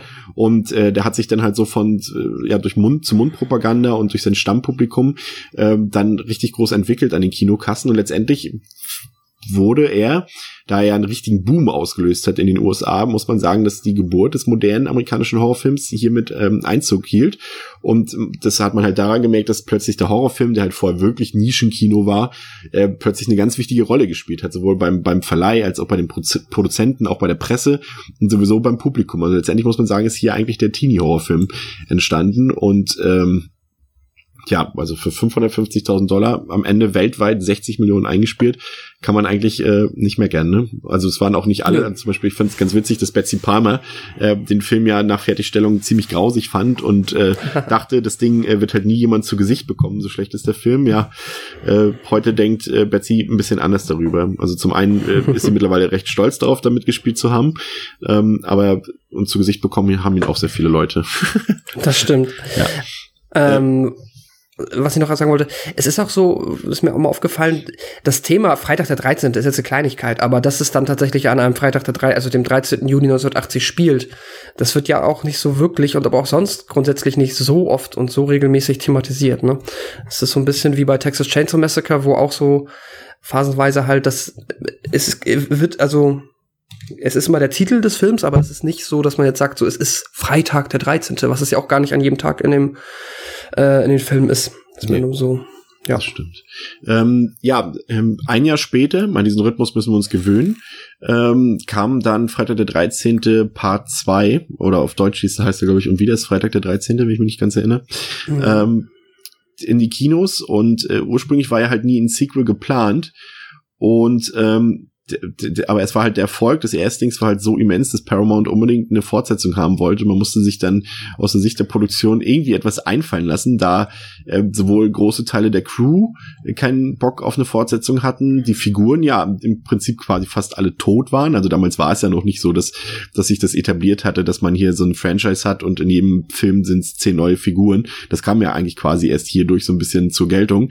Ähm, also du hattest halt bis auf Alice theoretisch keine Figur, die du mit rüber ziehen konntest. Und auch der Killer war ja letztendlich nicht mehr da, da Mrs. Voorhees ja äh, getötet wurde von, von, von Alice. Und so äh, verhalf quasi äh, der zweite Freitag der 13. Film äh, einer der legendärsten und bekanntesten Horror-Ikonen zur Geburt, nämlich Jason Voorhees. Ähm, man muss auch dazu sagen, dass allein in diesem Jahr, also zwischen 1980 und äh, 1981, äh, schon sehr viele Nachahmer und Rip-Offs ihren Weg ins Kino gefunden haben. Also man musste da tatsächlich auch ein bisschen in die Vollen gehen dazu. Ähm, dieser Film wurde hier tatsächlich gedreht, vier Monate nach Release des ersten Films. Äh, wichtig da war auf jeden Fall, dass äh, neu in der Produktion äh, Frank Macuso Jr. war. Das war der äh, Sohn äh, vom Präsidenten von Paramount Pictures und der hat hier als Produktionsassistent angefangen. Das ist erstmal relativ irrelevant, aber es äh, wird deshalb später relevant, weil er dann halt jahrelang Hauptverantwortlicher für die Freitag der 13. Reihe werden sollte. Ähm, Cunningham hatte, äh, wie gesagt, keine Lust mehr auf eine Fortsetzung und hat dann andere Filme, auch so, auch Genreproduktion gedreht. Aber sein, ich nenne ihn mal Ziehsohn, Steve Miner, der auch schon so ein bisschen an der Produktion des ersten Teils beteiligt war, ähm, der wurde hier mit der Regie beauftragt. Das war sein erster Regieauftrag. Später hat er dann auch äh, durchaus noch andere Genre, äh, Klassiker will ich jetzt nicht sagen unbedingt, aber er hat halt Filme wie Lake Place, Placid später gedreht oder Halloween Age 20, den wir hier auch schon besprochen haben, oder House. Ähm, das, ähm, ja, also ansonsten war halt niemand der wichtigen Leute noch so wirklich dabei. Harry Manfredini, klar, der Score kam auch wieder von ihm, aber man musste zum Beispiel auf Tom Semini verzichten. Wir wissen ja, also aufmerksame Hörer wissen warum, weil er halt ähm, The Burning gedreht hat, der ja sehr ähnlich äh, von Freitag der 13. war. Und ähm, er hatte auch sogar das Drehbuch noch für Teil 2 vorliegen, aber er fand es halt, dass es eine, eine absolut dumme Prämisse war, plötzlich Jason zurückzuholen in den Film. Mhm. Äh, äh, also er, heute gibt er zu, dass, es, dass er diese Entscheidung vielleicht so ein bisschen bereut. Ähm, Dafür wollte man dann erst Stan Winston haben, den kennen wir ja auch schon, der äh, ja aus, aus, aus den Alien-Filmen bekannt ist mit seinen Effekten oder halt auch aus Wrong Turn ähm, hier im Podcast besprochen. Ähm, aber das klappte dann auch nicht so ganz. Also es war alles sehr personal, personell sehr schwierig, auch für Jason, der, ich glaube, wenn ich mich nicht irre, ich glaube, drei verschiedene Leute spielen in, in, in Part 2. Jason in irgendwelchen Figuren, der eine konnte Stunts, der andere konnte keine Stunts. In der Intro-Sequenz spielte eine Frau sogar Jason am Anfang. Und es gab da sehr viel auch übers Auftreten. Äh, vielleicht äh, steigen wir, bevor wir dann mal kurz zum Inhalt kommen, äh, zum Auftreten von Jason mal ein bisschen äh, diese Kartoffelsackmaske, die er äh, hier in diesem Film etabliert, also etabliert wird sie ja nicht, die, die er hier aufgesetzt bekommt, die es auch schon in The Town The Dreaded Sundown gab. Ähm, ist das so eine Maske, die dich irgendwie anspricht? Findest du das gruselig? Also bevor wir später vergessen, darauf einzugehen. Man kann so eine Maske irgendwie gruselig umsetzen, ähm, aber ähm, auf abstrakter Ebene ist es halt einfach mehr so mehr oder weniger die simpelste Art von Maske, die du dir halt aussuchen kannst und äh, dient halt einzig und allein wirklich der Verschleierung und hat jetzt nur bedingt einen Gruseleffekt. Ich meine, das kann man wahrscheinlich, ich habe auch auf irgendwelchen Halloween-Feiern schon mal Leute mit so einer ähnlichen Maske gesehen. Das sah dann ganz cool aus, wenn du die halt entsprechend mit Blut verschmierst oder das sonst irgendwie creepy machst, aber so ist es halt einfach nur ein Sack mit zwei Löchern drin. Das ist äh, sieht eher unbeholfen lustig aus, natürlich äh, entfaltet das dann irgendwo die Wirkung ab dem Punkt, wo du halt Angst vor Jason hast und äh, dann halt die Maske natürlich diese Maskierung einfach den Effekt hat, dass du dich halt fragst, wer ist hinter der Maske? Ich möchte ihn sehen, weil es ist ja immer leichter, der Bedrohung ins Auge zu sehen, beziehungsweise es ist mehr oder weniger, man vermenschlicht, vermenschlicht ja dann auch das Opfer, den Mörder, sag ich mal, mehr, wenn du halt ihn auch sehen kannst. Wenn er immer nur unter einer Maske ist, ist er halt direkt noch mal gruseliger und unheimlicher. Das funktioniert natürlich, aber ähm, die spezifische Art der Maske jetzt in dieser Form ist halt eher so, naja, es wirkt ein bisschen wie ein, wirkt ein bisschen einfallslos im Nachhinein. Ja. Ähm, was hat man sich überlegt äh, für die Fortsetzung vom Freitag der 13.? Wir haben eben schon ja. gehört, ähm, da gab es ein paar Quäle äh, Quengeleien und man wusste nicht so recht, wie man denn jetzt weitermachen soll. Man weiß nur, Paramount will einen neuen Film haben. Äh, deshalb die Frage an dich, wie immer, worum geht's in Freitag der 13. Part 2? Fünf Jahre nach dem erschütternden Mordfällen an Camp Crystal Lake wird am See ein neues Ferienlager eröffnet. Erst einmal hat niemand, dass trotz der Tatsache, dass Betsy Palmer das Zeitliche gesegnet hat, sich ähnliche Ereignisse wiederholen könnten. Doch als die einzige Überlebende von 1979, Alice Hardy, spurlos und auf mysteriöse Art und Weise verschwindet, scheint sich erneut ein dunkler Schatten über den Crystal Lake und die zurzeit dort arbeitenden Teenager zu legen. Nee, also so wie du es formulierst könnte, würde ich fast vermuten, es ist ein komplett anderer Film. Aber ähm, im Einzelnen werden wir jetzt feststellen, dass sich der Film doch schon ziemlich äh, ähnelt seinem Vorgänger. Ähm, ja, du hast es erwähnt, also es, ähm, der Film beginnt tatsächlich wieder mit Alice, ähm, die wir aus Teil mhm. 1 kennen. Also sie hat überlebt, sie befindet sich in ihrer Wohnung, hat aber immer noch Gedanken und Albträume von den Geschehnissen aus dem ersten Film. Und so bekommen wir halt auch erstmal einen sehr, sehr, sehr langen und unnötigen Recap auf den ersten Teil. Ähm, mhm. Und anschließend ähm, stringt scheinbar jemand in die Wohnung von Alice ein und äh, tötet sie dann auch. Äh, das ist äh, zum einen, wie gesagt, viel zu lang und, und letztendlich auch, glaube ich, bis heute eine der allerlängsten Pre-Credits-Szenen der Filmgeschichte. Ja, also über 15 da, Minuten. Ja, bis da irgendwann mal die Title Card eingeblendet wird. Also zumindest diesen, ein, oder zumindest in der Nähe dieses Rekordes äh, liegt dieser Film. Ähm, ich weiß nicht genau, also ähm, emotional war ich ja eh nie so ein großer Fan von der Alice-Figur.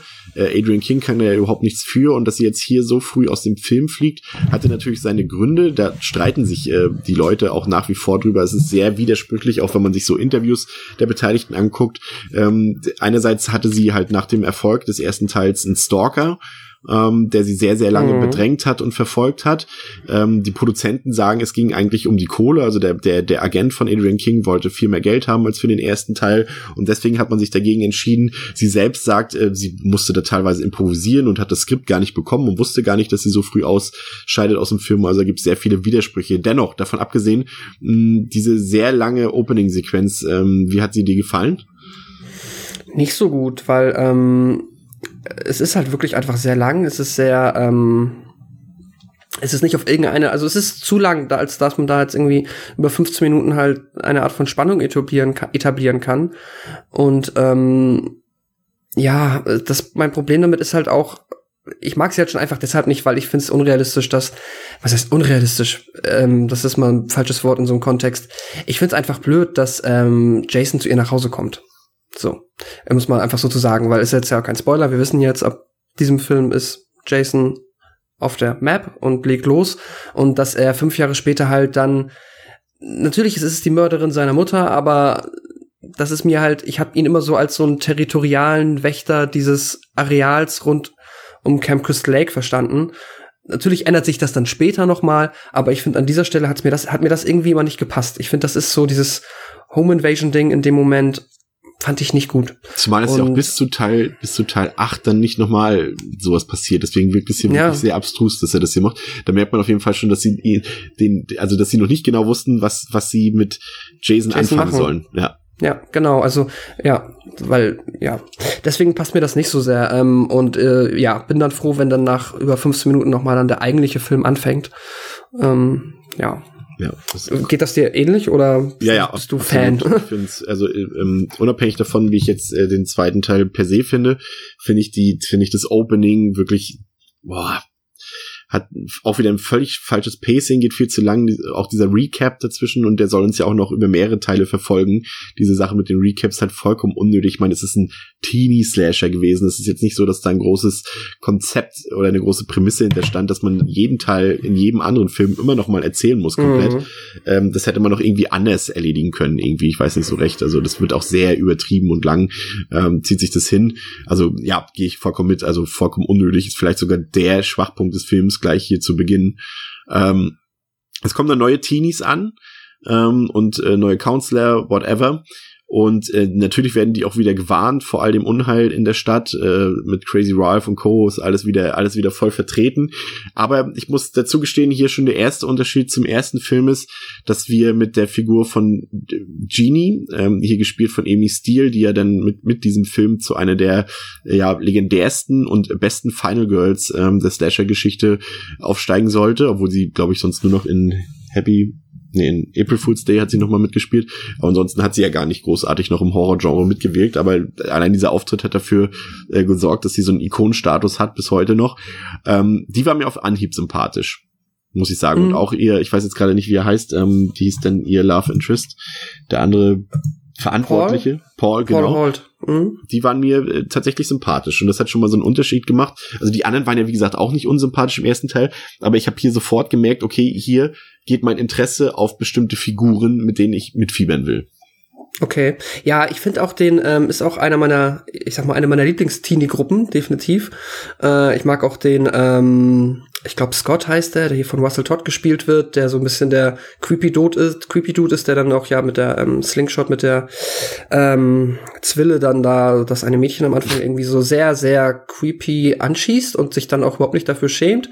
Aber irgendwie, ähm, ja, weiß ich nicht, irgendwie ist das, äh, haben die eine, ähm, haben die insgesamt eine ganz coole Ausstrahlung. Das ergibt sich zusammen ganz gut. Und ja, auch dann die Lagerfeuerszene. Also der Film schafft es viel mehr einem ähm, die Figuren auf eine sympathische Art und Weise näher zu bringen und so, dass man auch nochmal ein grundlegendes Interesse hat und dass die auch einfach in der Lage sind, mehr Charisma auszusprühen als im ersten. Ja. Äh, was dann folgt, ist halt wieder typisch für das Franchise Freitag der 13., das auch eben schon angesprochen wurde. Es gibt halt letztendlich wohl irgendwie kaum eine Filmreihe, die so sehr mit Füllszenen gespickt ist wie Freitag der 13. Das sind halt, wir müssen uns halt dort Sachen angucken, die wir uns halt auch im wahren Leben nicht angucken würden, weil sie langweilig sind, äh, müssen hier aber zu gucken, wie Leute duschen, wie Leute essen, wie Leute Sport machen. Das macht zwar vielleicht alles Sinn, wenn man das selber macht, aber anderen Leuten dabei zuzugucken, ist halt mega öde. Und das zieht sich halt durchs komplette Franchise durch und das haben wir hier halt auch wieder sehr, sehr lang. Allerdings ähm, gibt's dann hier deutlich schneller Momente, die das Ganze so ein bisschen immer ja durchbrechen, wie hier den ersten Mord an Crazy Ralph, der als mhm. Publikumsliebling des ersten Teils äh, sehr überraschend stirbt und zwar mit äh, ja mit so einem der wird mit Stacheldrahtzaun erdrosselt, was äh, ziemlich brutal ist und auch relativ kreativ. Ähm, da merkt man auf jeden Fall schon, hier kann es nicht sein, dass jetzt hier plötzlich Mrs. Voorhees wieder zurückgekommen ist, weil das würde nicht zu ihr passen. Also wir merken schon, hier ist jemand anderes unterwegs. Ja, definitiv. Ähm, ja, und wer sollte es anders sein? Ich habe dich eben leider gar nicht äh, gefragt, was mir äh, leid tut. Wie ähm, gefällt dir denn, wenn, ich denke mal, das können wir an dieser Stelle auch schon abhaken, wie gefällt dir denn generell hier die ähm, Figur des Jason mit seiner Maske und sag ich mal der ersten Inkarnation auch von seinem Verhalten und so weiter und so fort. Also ich finde ähm, nach wie vor, dass sich das äh, von Teil zu Teil eigentlich steigert ähm, auch immer unabhängig davon, wer gerade, das klingt halt immer blöd, wenn du sagst, ja, wer ist denn der Schauspieler dahinter? Mhm. Aber das macht halt schon einen krassen Unterschied, wenn du jetzt zum Beispiel ja. an, an die Filme, die wir dann beim nächsten Mal besprechen werden, wenn ich so an die, die Auftritte von Ken Hodder denke, zum Beispiel, der ist halt ein ganz anderer Hühne, der ist, das ist so eine Figur, wow, denkst du, alter Schwede, diesem Jason Foyce will ich auf keinen Fall begegnen. Und äh, der hat, macht auch viel mehr ähm, nonverbale Sachen dort und, und gibt, gibt Jason so ein gewisses Profil und hier gerade so in den ersten Filmen zwei, drei und vier wirkt das Ganze noch relativ profillos. Es sind wenig markante Bewegungen bei. Jason wirkt hier auch so ein bisschen, ja, so ein bisschen wie so ein Hämpfling. Also er wirkt nicht unbedingt wie körperlich jetzt, wenn du ihn so siehst, wie eine Bedrohung. Ja. Ähm, aber per se, eigentlich die, den Kartoffelsack, den finde ich eigentlich schon ganz cool, muss ich sagen. Okay. Vor allem, man muss sich halt auch vorstellen, wie, ich habe mir das immer vorgestellt, wie das so ist. Mit einem Kartoffelsack auf dem Kopf, wo Löcher drin geschnitten sind. Das müsste ja theoretisch, damit es nicht verrutscht, ja auch irgendwie muss er das ja vielleicht auch mit Klebestreifen mit doppelseitigem drinne im Sack präpariert haben, weil ansonsten würden ja die Augen permanent verrutschen eigentlich, oder? Ja, also da hat's ja die, ähm, der ähm, Darsteller hat's ja im Endeffekt auch so gemacht. Beziehungsweise, warte, hier gab's ja, genau, wir hatten hier zwei Darsteller für Jason. Drei sogar. Also wie gesagt, in der Introsequenz war, war es noch eine Frau. Die ah ja, stimmt. Ich meine, es waren stimmt. nur die Beine, glaube ich, die da zu sehen waren, aber ja, insgesamt ja. waren es drei ähm, Schauspielerinnen. Genau, stimmt. Und dann die beiden, ähm, die dann im Nachhinein dann ihn gespielt haben, Steve Descavis, entschuldige mich für die falsche Aussprache, garantiert, als äh, quasi Stunt Jason und Rowington Gillette als ähm, ja unmaskierter Jason. Ähm, ist natürlich auch schon mal problematisch, dass du erst einmal zwei Schauspieler dafür hast. Aber äh, wie man ja auch, also wie ich dann in der ähm, Dokumentation darüber erfahren durfte und im Making-of vielmehr, ähm, haben sie es ja tatsächlich so gemacht, dass sie sich dann die Maske mit doppelseitigem Klebeband halt so an die Stirn geklebt haben, dass man auch beim Laufen noch was sehen kann. Ja, Weil das, das wenn sonst die Figur des Jasons bestimmt auch gemacht. ja, ja. Ach ja. Ähm, es kommt dann eine kleine Neuerung ähm, in dem Film hinein. Also da ist auch ein Polizist, der da noch unterwegs ist und der entdeckt äh, Jasons Hütte im Wald tatsächlich. Ähm, und ja, er könnte natürlich dann berichten davon, dass hier irgendjemand im Wald haust, aber auch dazu kommt es nicht. Er bekommt einen Hammer in den Schädel gerammt und das ist so äh, ein Moment, der eigentlich äh, gar nicht so erheblich ist äh, für den Film. Aber was hier dem Film Zuschauer auffällt, ist dann halt, dass irgendwie irgendwas nicht stimmt. Es ist im Editing äh, irgendwas schiefgelaufen, könnte man sich denken, aber man, wenn man halt ein bisschen nachforscht, ähm, erfährt man dann halt, dass hier auch wirklich fast eine Minute an Filmmaterial rausgeschnitten werden musste. Mhm. Und das ist, glaube ich, der eine der Kills, bei denen es halt am, am meisten auffällt, dass dort einfach irgendwas fehlt. Ähm, ja. Und das ist halt so ein Thema, was sich halt ab hier komplett durch die Reihe ziehen sollte. Hier mit einer Minute Kürzung ja noch fast, ja auch fast unerheblich, könnte man meinen. Es wird dann später noch viel, viel krasser. Aber hier fällt es zum ersten Mal auf. Ähm, der Film wird selbst wirklich erst auch dann wieder interessant, wie beim ersten Film schon mit Einbruch der Dunkelheit. Du hast halt ein paar Kids, die, die in die Stadt fahren, um dann noch ein bisschen zu feiern dort. Das ist irgendwie so eine, ja, so eine, so eine, so eine große Kneipe, so eine Bar. Und ein paar Leute bleiben im Camp zurück und äh, müssen jetzt einen nach dem anderen dran glauben. Zunächst erstmal die Leute, die halt im Camp zurückbleiben. Ich weiß gar nicht mehr, wer das war, aber irgendjemand hängt doch im Baum und äh, wird dann von Jason gemeuchelt. Was sogar kopfüber, ne?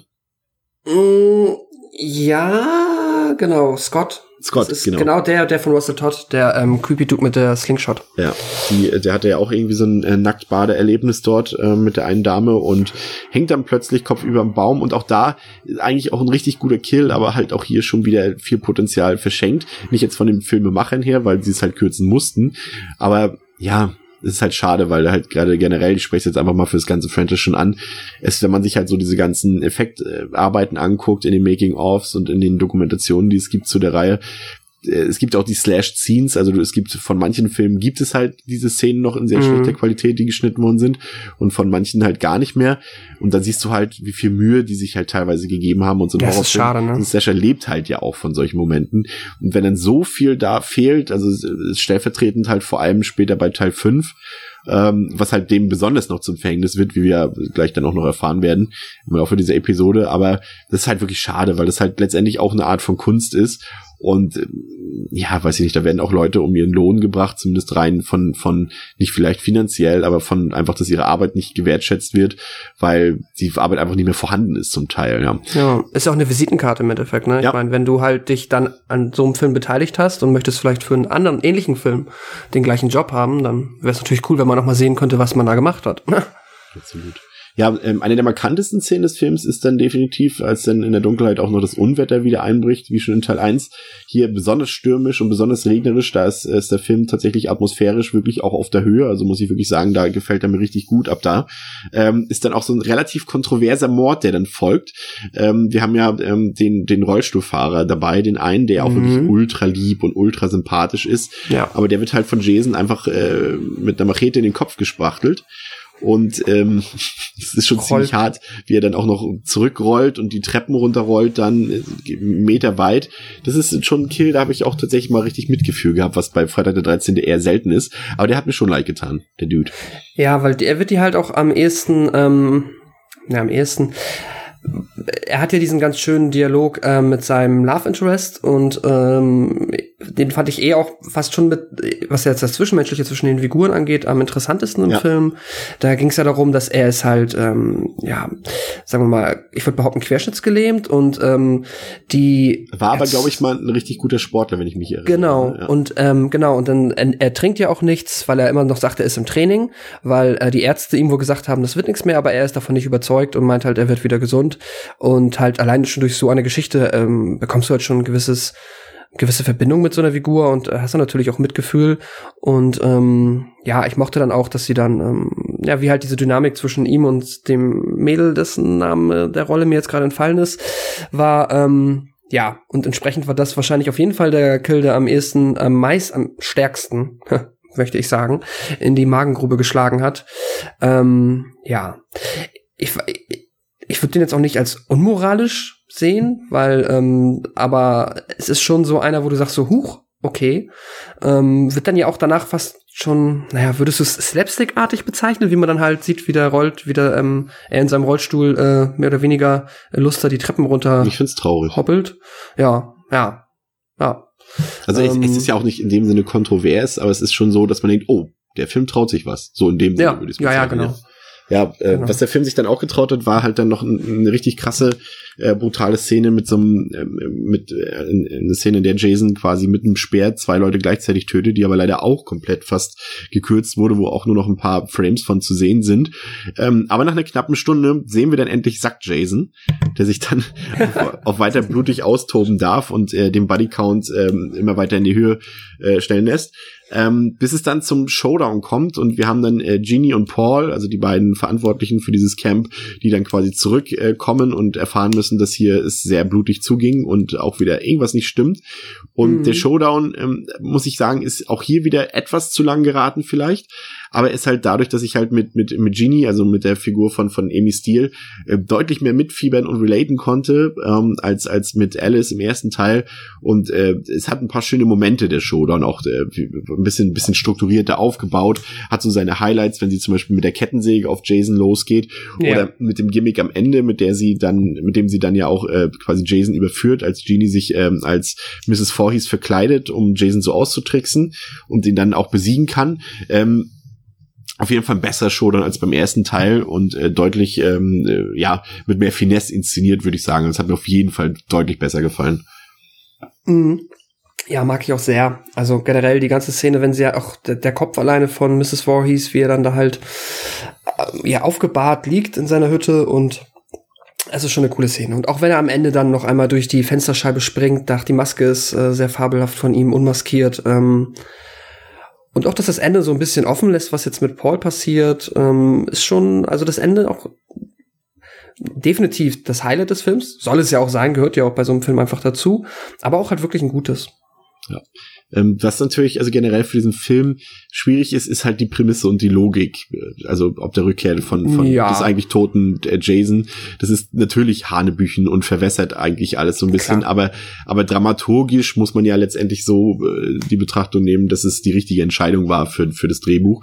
Ähm, und das interessiert ja dann auch irgendwann schon keinen mehr, dass er dann wieder da ist, ne?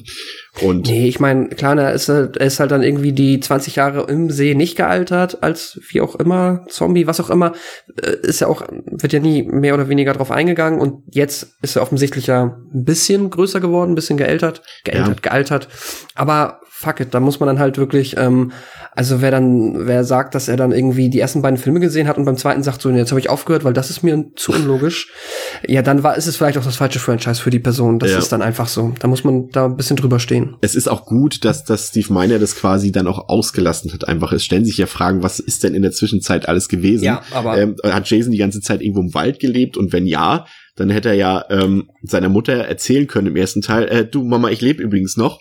Ähm, und Ja, hätte, klar. hätte damit quasi eigentlich den kompletten ersten Teil von Freitag der 13. verhindern können, damit auch. Ähm, aber es ist halt so, dass, äh, ist, äh, dass Jason letztendlich, muss man ja sagen, es ist, ist jetzt vielleicht noch ein bisschen früh hier im Podcast das zu erwähnen, aber man muss ihn einfach als übernatürlichen oder als untoten Zombie oder sowas betrachten, den man halt irgendwie nicht töten kann, der immer wieder aufstehen kann. Ähm, und wenn man das dann betrachtet, wie das dann später in anderen Filmen gelöst wurde, macht es dann einfach dann auch die Sache nicht logischer, aber irgendwie nachvollziehbarer, Ja. dass es hier schon im zweiten Film letztendlich so Genau. war, dass er von den Toten mehr oder weniger auferstanden ist. Ja. Ähm, und und Diese- der Film erklärt ja quasi dadurch, dass er, also der Film zeigt eigentlich selbst, wie absurd und unmöglich diese Rückkehr ist und gibt es dem Zuschauer hin und sagt, friss oder stirb und dann ist halt auch gut so. Ich mag aber auch einfach die Idee, dass er halt, wie du sagst, ist, ist diese untote Macht, die existiert, aber halt auch, und das mag ich auch so, ist aber auch meine Interpretation, dass sie halt auch, er wird mehr oder weniger halt dadurch am Leben gehalten, dass halt die Geschichte halt auch nicht endet und halt die Leute sich weiter von Jason erzählen und solange er weiter in den Köpfen spukt, ist jetzt eine freie Interpretation. Ja, es geht ja schon, so, Exist- das ist ja das, was, was wir zum Beispiel bei, bei Hatchet, als wir Hatchet besprochen haben, Ja. hatten wir auch so gehabt. So, da ist einfach dieser, die Leute erinnern sich und, und er selbst hat halt immer noch, kann nicht zur Ruhe kommen, weil halt ihn das irgendwie immer noch beschäftigt und deswegen kommt er halt immer wieder, wenn die Leute da Genau. sind, sozusagen. Und ansonsten, deswegen muss man sich auch nicht damit beschäftigen, was er eigentlich, das macht ja später das Remake, ähm, was er eigentlich so in der Zwischenzeit so macht, wenn mal so äh, ein Jahr vergeht er in der Regel, bis da wieder Mhm. Leute ins Camp kommen. Äh, was macht Jason eigentlich diese 364 restlichen Tage des Jahres? Aber das sind später in einem anderen Podcast, in der, in der zweiten Episode dazu. Ja, ähm, wir haben schon gesagt, also der Anfang mit dem langen Recap und so, das ist dramaturgisch eher nicht so der Hit. Also das ist schon aus meiner Sicht der Schwachteil des Films zu Beginn. Ähm, was er hier auch noch anders macht, ist, dass du halt dieses Whodunit-Ding aus dem ersten Teil, was so ein bisschen Richtung Krim Krimi oder Thriller geht, äh, komplett äh, weg hast. Also das Hauptaugenmerk des Films liegt dann deutlich mehr auf Spannung, auf, die, auf den Teenies und auf Gewalt. Ähm, was mir gefallen hat, ist, wie gesagt, du hast es auch schon gesagt, es ist vielleicht mit unter die sympathischste ähm, Anrottung von Teenies hier in diesem Film. Mit äh, Amy Steele, wie gesagt, als als als Genie äh, als Hauptfigur. Ist äh, deutlich sympathischer, nachvollziehbarer als Adrian King im ersten Film. Die ganze Gruppe wirkt homogener und sympathischer, bei denen denkst du auch, okay, die verstehen sich halt wirklich gut, das merkst du auch. Und sie schaffen es dann noch nicht gut genug, aber deutlich besser, die, die, die ersten 45 Minuten Leerlauf interessanter zu gestalten als im ersten Film. Und wie gesagt, du hast halt mit, mit, mit Genie die Figur, mit der man mitfiebern kann, die man anfeuert und sie liefert halt am Ende ein deutlich besseres Duell mit Jason ab als ähm, Alice mit Mrs. Foymes im ersten Teil. Was, Mhm. womit ich immer noch so ein bisschen Probleme habe, ist, dass mich das, zwar kann ich mit, mit Amy so, äh, also mit Genie mitfiebern, aber generell lässt mich das trotzdem immer noch emotional zu distanziert. Wenn ich so an Halloween denke, da bin ich emotional von der ersten bis zur letzten Minute involviert. Das geht mir auch so ein bisschen, ich will nicht sagen, ins Herz geht mir das nicht, aber das, da fieber ich einfach so richtig mit. Das ist mega spannend. Und das wirkt mir hier immer noch so zu sehr, wir beobachten einfach, wie Kids ermordet werden. Aber wir sind nicht mitten im Geschehen. Also ich habe einfach so eine, so eine emotionale Distanz hier bei Freitag der 13., gerade bei den ersten beiden Filmen, die ich bei anderen Slashern nicht so habe. Ja, definitiv. Also äh, da stimme ich dir vollkommen zu, denn diese, ich nenne es mal, ähm, ja, diese Asymmetrie zwischen, ähm, ich sag mal, in der Regel wäre es ja so, dass du, wie es auch bei Halloween hast, du bist auch ein bisschen für Michael Myers, du magst ihn auch ein bisschen, er ist irgendwo diese coole Person, aber du hast halt natürlich auch ähm, Jamie Lee Curtis, die halt mindestens ebenbürtig ist und im Endeffekt möchtest du, dass sie überlebt und das fehlt dir hier halt. Hier hast du am Endeffekt dann ab einem gewissen Punkt in 99% der Fälle halt einfach nur dieses Let's go Jason und ähm, natürlich das Final Girl, das soll bitte nachher irgendwie überleben, das soll einen coolen Showdown geben und da können die sich auch mal dann irgendwie auf Augenhöhe begegnen, aber bis dahin ähm, einfach nur kreative, coole Kills und ja, da ist dann besteht aber halt auch, ist es halt viel schwieriger, dann überhaupt so eine Figur zu etablieren, mit der du dann so sehr mitfieberst, dass die auch so heraussticht aus diesem ähm, Pool an random Teenage Kids. Das funktioniert dann halt nicht auf dieser Ebene, ne? Und das, ähm, ja, wenn das das ist, was du meinst. Aber Ja, absolut. Ähm, was auf jeden Fall erwähnenswert ist, ist aus meiner Sicht die Inszenierung des Films. Weil ich finde, der Film wirkt deutlich runder und technisch beschlagener als, als der erste Film.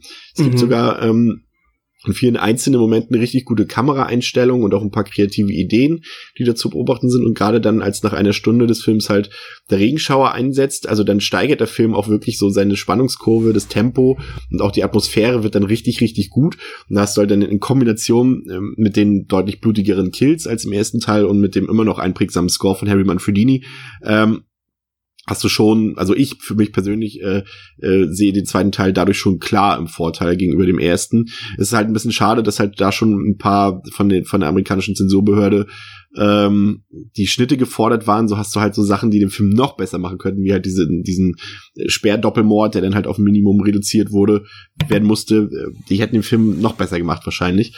Aber am mm, Ende, ja. finde ich, bleibt mit, mit Part 2 ein technisch deutlich besserer Film, spannenderer Film und auch für mich besser gespielterer äh, Film zurück, der letztendlich zwar auch nur ein Aufguss des ersten Teils ist, aber aus meiner Sicht halt alles irgendwie besser macht. Ähm, sowohl, wie gesagt, Gewalt, Pacing, Handwerk, Figuren alles besser aus meiner Sicht. Und deshalb ähm, gebe ich dem Film dreieinhalb, also damit einen halben Punkt mehr als den ersten Teil. ja.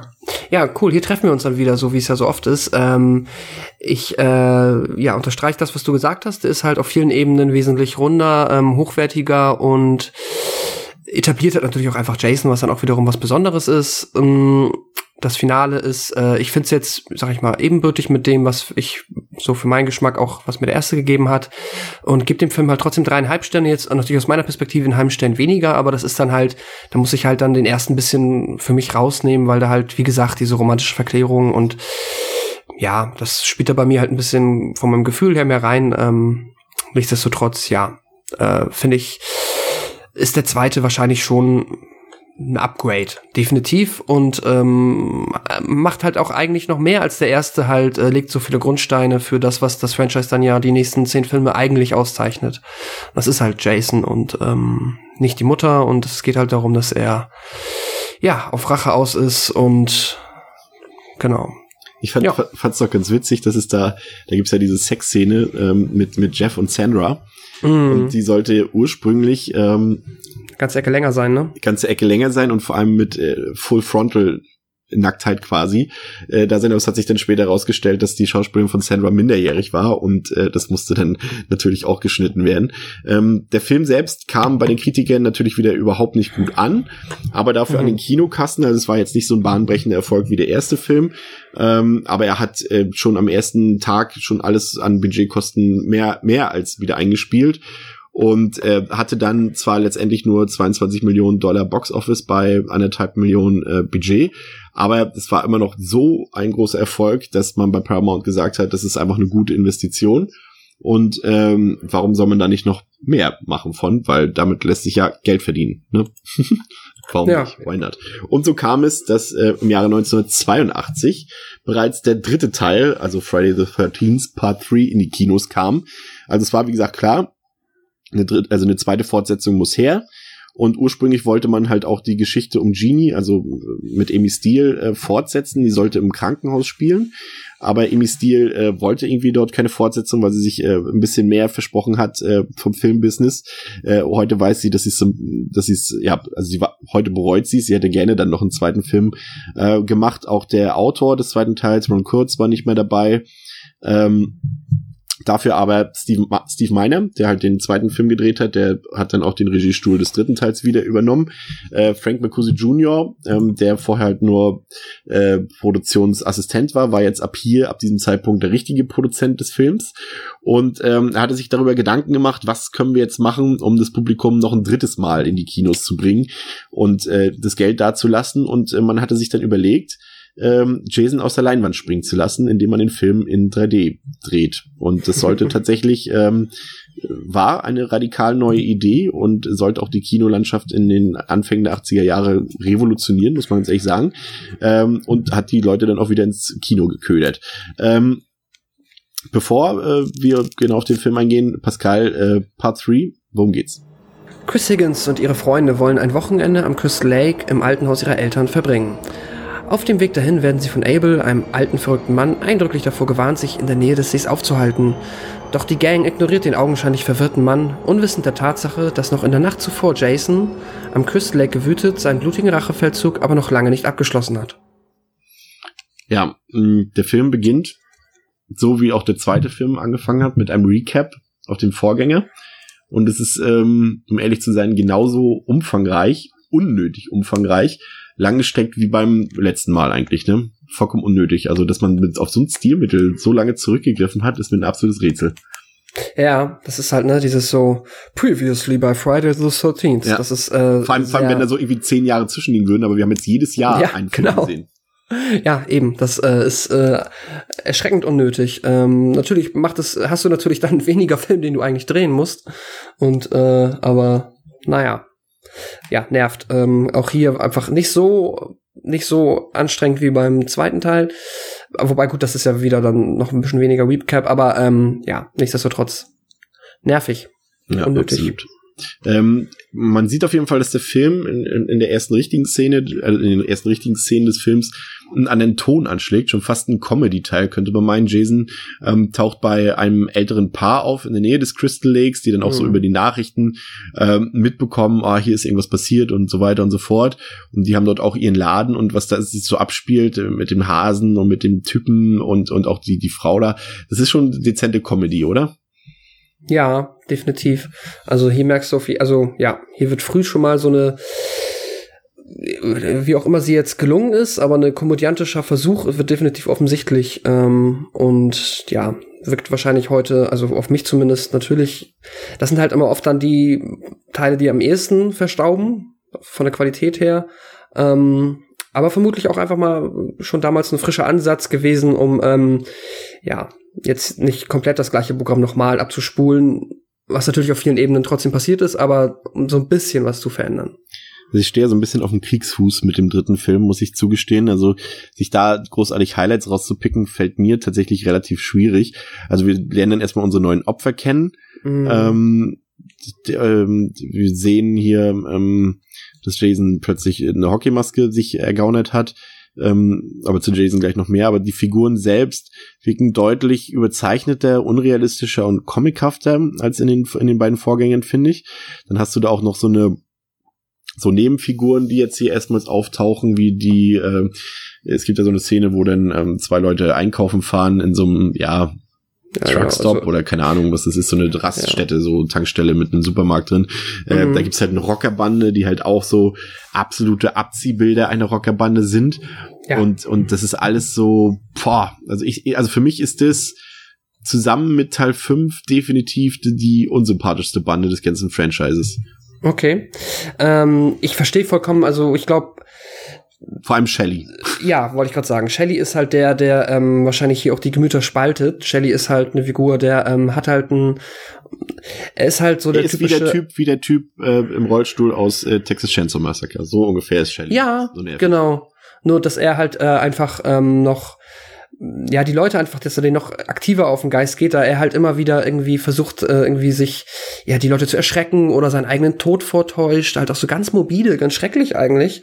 Und ähm, er hat halt ein Blind Date, das ist die Vera und das ist äh, Olivera und ja, das ist, also der Film macht es halt natürlich auch so, dass Shelley ist jetzt halt der, würde halt wahrscheinlich heutzutage von ähm, entweder Jonah Hill oder von, ähm, oh Gott, wie heißt denn der Kiffer? Äh, egal. Ähm, äh, halt in so einer dicklichen, trotteligen Rolle und halt eine verhältnismäßig attraktive Frau dazu gestellt, wo man halt von Anfang an sieht, dass halt der Film einem suggerieren möchte, dass das nicht passt. Ähm, und ja, das ist dann halt auch, äh, er versucht es dann immer wieder und das passt nicht. Das ist auch so ein bisschen, ja, nervig, ausgelutscht, klischee-mäßig aufgezogen und ja, ich meine, das Einzige, was Shelley dann halt wirklich bringt, muss man ja sagen, ist, dass er hatte ja das erste Mal diese Hockeymaske auf. Er Ja. hat ja dann bei einem seiner äh, super witzigen Streiche sich dann irgendwie nachts da mit einer Harpune und dieser Maske im See zu verstecken, um dann seine angebetete Dame zu erschrecken, ist halt mega der Brüller. Ähm, ja, hat sie dann da irgendwo liegen lassen und so ist dann halt Jason zu seiner Maske gekommen. Das kann man Shelley zugute halten und ansonsten ist er einfach wirklich nur nervig und ich weiß nicht, die Rockerbande fand ich okay. Die hat das, ähm, diese, auch diese ganze Szene an diesem Truckstop fand ich jetzt nicht fürchterlich schlimm. Das hat zumindest ist dann mal irgendwas passiert in den ersten 40 Minuten, was jetzt über Leute sitzen in der Hütte und spielen Ey. Karten. Ja. Wirklich, also das ist also noch mehr als in den ersten zwei Filmen stören hier wirklich diese unaufhaltsamen Füllszenen wieder. Also es ist wirklich, also viele Szenen sind hier einfach komplett sinnlos und werden wirklich, was denn des Wortes, als Lückenfüller benutzt. Stellenweise mh, hm, langweilen sich die, also die, die Figuren im Film so sehr, dass wir die beim Rumdösen und Seufzen beobachten. Also die sagen selbst irgendwann so, oh, wirklich was los ist hier nicht, so in dem Sinne, weißt du? Also die langweilen sich selbst und ja. wir langweilen uns dabei, wie die, also wie wir uns ansehen, wie die sich langweilen. Und halt auch die sonstigen Beschäftigungen sind halt nicht besonders spannend. Einkaufen, im Schatten, ja, halt im Schatten sonnen, rumsitzen, Schwachsinn reden, das ist halt wirklich richtig lame. Du hast halt auch leider so viele, na, aber leider, aber du hast natürlich jetzt so viele Momente, die halt obviously einfach für den 3D-Effekt reingedreht wurden. Oh ja. Und ähm, das ist dann fängt an dabei, dass die immer oben auf diesem Dach von der Scheune dann halt sich da immer an dem Seil lang schwingen, viel zu lange viel zu, es wirkt halt, wenn du jetzt nicht weißt, ach so, ja klar, das haben sie damals gemacht, damit die Leute im Kino immer wow machen, weil die denen das da an die Nase gerät. Aber das ist die natürlich jetzt guckst, ja und auch das Jojo und so und du denkst so, okay, oder der Baseballschläger. Es ist halt wirklich pures, also, äh, also wie gesagt, dieser 3D-Effekt war halt wirklich sehr revolutionär für diesen Film, aber du siehst ihn halt, also ich weiß nicht, ob es noch irgendwo, ob man den irgendwie noch in 3D bekommen kann, den Film. Ich habe ihn halt bisher nur in 2D gesehen. Es gibt, glaube ich, eine Blu-ray mit der 3D-Version, aber das, du hast halt dann diese, das ist diese rot-blau ja, genau. und die funktioniert ja eh nicht so gut auf nee. modernen Fernsehen, glaube ich. Aber es ist halt wirklich pures Entertainment, wenn halt permanent irgendwelche Gegenstände sekundenlang in die Kamera gehalten werden. Das ist, das ist dann der Humor, den, der, der ja ungewollt ist, aber der dann bei mir wieder mhm. sitzt sozusagen. Ähm, ja, äh, gene Langeweile bestimmt halt so die erste Hälfte des Films und äh, lustig ist natürlich auch, wie Jason halt hier mh, hm, ja so ein bisschen eher so der Stalker-Typ ist. Also der hängt halt scheinbar den ganzen Tag im Schuppen ab und lurkt halt ab und zu mal raus, ne? Sonst macht er ja halt auch nichts in der, in, in, in der ersten Stunde des Films. Ja. Ja, auch hier merkt man noch, dass er ist noch nicht fertig geschrieben, ne? Er ist noch nicht, ähm, es gibt noch nicht so dieses, das ist Jason, der verhält sich so, der ist halt noch, ähm, ja, immer noch am sich entwickeln. Und ähm, Tja, aber hey, immerhin sehen wir dann ihn dann irgendwann das erste Mal über diesen Steg. Ist es, glaube ich, das ist äh, auch, äh, ich hab's irgendwo gesehen, dann der erste Shot, wo du ihn halt das erste Mal mit der Maske siehst und dann geht's ja auch los und dann fängt er an, da mal ein bisschen die Gruppe zu dezimieren. Ja, vorher kommt noch was, und zwar so ein grotesker Flashback, der mich dann doch so ein bisschen länger beschäftigt hat, als ich das eigentlich äh, vermutet habe, auch in den Sichtungen zuvor. Ähm, es gibt da ja, also hier, ich weiß jetzt auch nicht mehr, wie die Hauptfigur heißt, weil so Dana Kimmel spielt sie ja, die ich eigentlich auch sehr gerne mag, die ich auch in Speed 16 schon ganz gut fand. Und die ist ja dort in so einer weirden Halbbeziehung mit Rick, der deutlich älter ist und irgendwann ähm, erzählt sie ihm halt die Geschichte. Sie hat schon eine Hintergrundgeschichte halt mit Jason erlebt und in ihrer Kindheit.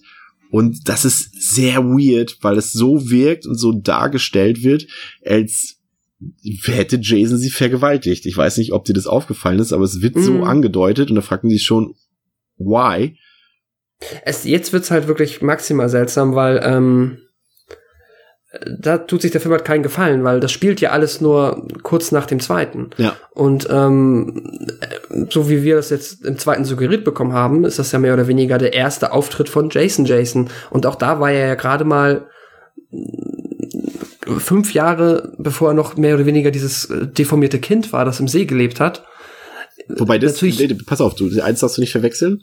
Ja. Ähm, ertrunken ist er ja, wann war das? 57? Ja, ja, genau. Er lebt und, schon sehr lange da. Er ist alt genug, ist er aber. Genau, also diese, diese, dieser Moment ähm, im ersten Teil, als er da aus dem Wasser herausschießt, um Alice herunterzuziehen, der ist nicht geschehen.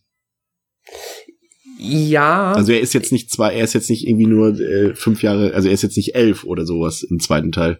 Aber das ist ja schon dem äh, Zuschauer zur freien Interpretation freigestellt. Ich glaube, es ist einfach nur ein Teaser für einen möglichen zweiten Teil. Also ich glaube nicht, dass also ja, also das also kann das wirklich Einbildung gewesen sein am Ende. Also ich glaube, also da bin ich zu, also für mich zu 99,5 Prozent okay. ähm, bin ich mir sicher, dass das nicht zum Tonus des Films äh, der, der Reihe gehört, dass diese Szene wirklich passiert ist. Ich glaube, da gibt's halt einfach keinen offiziellen Kanon. Ich glaube, die haben das natürlich, so wie du meinst, einfach als potenziellen Teaser und als letzten Schockmoment ähm, im ersten da so reingedreht. Und ähm, ich glaube, der Film macht die ich will jetzt nicht sagen, scheiß auf die Logik, aber ich glaube schon, dass da jetzt einfach ähm, dass also alle diese Logiklücken, die man sich dann da raussuchen kann, spätestens ab dem dritten Teil, dass die ähm, einfach so zufällig passiert sind. Und deswegen, ja, also ich fand immer, dass die Szene im ersten Teil halt einfach, ähm, dass sie das gar nicht konkret auflösen wollten und ja. Jedenfalls, jedenfalls ist es einfach weird mit dieser angedeuteten Vergewaltigung. Ja, und auch, auch, auch die, die Beziehung zwischen ihr und Rick, die ist halt auch mega weirdo. Es ist auch, weil Rick ist halt auch so ein, so ein ganz komischer Typ, der ist halt auch sehr seltsam unterwegs. Also, boah, also der Film hat, macht schon sehr, sehr viel falsch, finde ich. Also, das ist so, es ist halt auch null spannend, ne, was wir da zu sehen bekommen und der hat, ist auch atmosphärisch nicht so, weil dieser Ansatz, ähm, des Films ist halt deutlich heller und spaßiger und, und Leute, die mich jetzt hier schon über Nummer 67 Episoden begleitet haben, wissen, im Horrorfilm will ich keinen Spaß haben. Also zumindest mhm. nicht irgendwie Comedy-Aspekt und sowas drin haben. Und das macht der Film halt sehr viel und ausufernd, aber nicht auf lustige Art und Weise. Und dieser groteske Flashback ist dann halt nochmal so ein, pff, passt halt tonal auch null rein. Ähm, ich weiß gar nicht mehr, was, was, jetzt, also ich bin schon ein bisschen gerade auf, auf, also ich bin gerade schon ein bisschen blutleer, was den dritten Teil angeht. Was, was haben wir denn? Gibt es Highlights noch für dich, die dann im, im, im sag ich mal, im, im, im Horror-Teil, also im zweiten Teil des Films großartig passieren. Also ich kann, kann mich an den Harpoon-Kill erinnern, den fand ich ganz cool, als er dann äh, dort im, im Wasser steht und mit, nee, nee, das Mädchen steht im Wasser, ne? Und er steht auf dem Steg, glaube ich, ne? Oder war es umgekehrt? Ja. Ich muss auch, ich krieg einen Kill immer durcheinander, da darfst du mir jetzt gerne helfen. Das ist, ist hier der Kill mit der Duschszene, wo der immer Handstand macht? Ja, ja, der, der, ist geil. Also der Kill ist echt Der cool. ist es hier, ne? Ja, ja, den mochte ich sehr, weil diese, diese Kameraperspektive so quasi aus der Froschperspektive, wenn, wie er dann hochguckt und auf einmal Jason vor sich sieht und dann nur die Schaufel oder die Axt so, bumm. Das fand ich cool. seine Hoden durchtrennt. Ja, das war, ähm, das mochte ich sehr. Das war ein cooler Kill. Auch generell die Szene war nett. Ähm, und ansonsten, nee, ansonsten ähm, auch das Finale hier sehr, ähm, ja, kann hier auch schon nicht mehr mit dem von zweiten mithalten, was sie dann da oben auf der Scheune und in der Scheune veranstalten. Mein Hauptproblem ist halt, ich finde, jeder, außer den fünften, aber da kommen wir auch noch zu, also alle Filme, die ich hier, sagen wir mal, in den ersten sechs irgendwie gut finde oder wo ich sage, ja, den mag ich, die haben immer irgendetwas, was die auszeichnet. Und das ist dann erstens meinetwegen im ersten, es ist der erste, im zweiten ist es dann ähm, Jason kommt und äh, ne, im vierten, und da kommen wir ja noch drauf, das werde ich dann auch gerne nochmal ähm, erwähnen, was es dann jeweils für mich ist. Aber hier ist es halt einfach so, außer dass er die Maske bekommt, hat der Film halt nix, was ihn irgendwie aus dieser Standardformel Teenager sind im Crystal Lake, Jason ist da, alle fast tot. Da sticht, den, sticht halt sonst nicht viel raus. Der ist halt auch qualitativ nicht, keine Steigerung zum zweiten, keinster Weise. Und wie du halt gesagt hast, der Humor, ja, nee. Und mir fallen jetzt also außerhalb dieser, ähm, der Typ läuft Handstand durch die Wohnung und wird dann ähm, massakriert Szene auch kein Highlight mehr ein tatsächlich. Nee, also wirklich, ich fand, wie gesagt, noch eben, was ich eben angedeutet habe, diesen äh, Kill mit der Harpune ins Auge, fand ich noch ganz gelungen. Ah ja, okay. Ähm, Ach, das, das ist doch. Aber ich glaube, hier ist doch auch die Szene, wenn er ähm, wem zerdrückt er das Gesicht, dass das Auge auch so rausfällt. Und diesen 3D-Effekt. Also Namen habe ich, weißt du, äh, Namen und Horrorfilme ist eh nicht meins. Aber nee, ich nee, aber ich, da gab es einen Moment noch, der ganz gut ja, war. Also das Auge dann den, diesen 3D-Effekt erzeugt. Ja. Also man muss, um es mal zusammenzufassen, also der, der Film hätte eigentlich deutlich besser werden müssen, weil, weil er eigentlich, also er, ich finde, er hat blutigere Kills, kreativere Kills im Angebot und hat auch mehr nackte Haut zu bieten zum Beispiel. Aber es ist halt unfassbar langweilig, was abseits passiert. So, es ist halt so, ja. es ist so, so ein paar Sachen sind halt anders. Du hast halt, wie gesagt, Jason jetzt mit Maske. Er ist jetzt die Kultikone. Ähm, ich fand das ganz nett, dass er halt auch so ein bisschen mehr so im Halloween-Style durch die Gegend stalkt und nicht einfach so da ist und dann losmetzelt, sondern sich auch mal so ein bisschen anschleicht und sowas. Fand ich ganz gut. Ich fand, der ist technisch sehr lieblos und schwach umgesetzt. Also das kann natürlich zum einen an dieser 3D-Technik liegen, weil sie auch damit nicht so ganz klar gekommen sind, glaube ich, weil die Kamera halt auch wirklich extrem oft unfokussiert ist, weil sie immer nicht so recht weiß, was will ich jetzt mit Tiefenschärfe, was nicht und so darstellen. Also es wirkt alles deutlich billiger, obwohl der Film teurer war als als die ersten beiden Filme zusammen. Aber irgendwie hat mir das so optisch auch nicht gefallen und äh, er hat den Charme verloren, der Vorgänger ähm, hat viel zu viel langweilige Momente und Füllszenen und dafür letztendlich auch zu wenig Payoff. Du sagst es schon, der Showdown entschädigt halt für gar nichts letztendlich. Mhm. Und ja, also ich weiß nicht, das ist so. Hm. Also ich finde ihn sehr einfallslos, drücken wir es mal so aus. Er ist halt auch nicht spannend und hat kaum Atmosphäre, technisch nicht gut.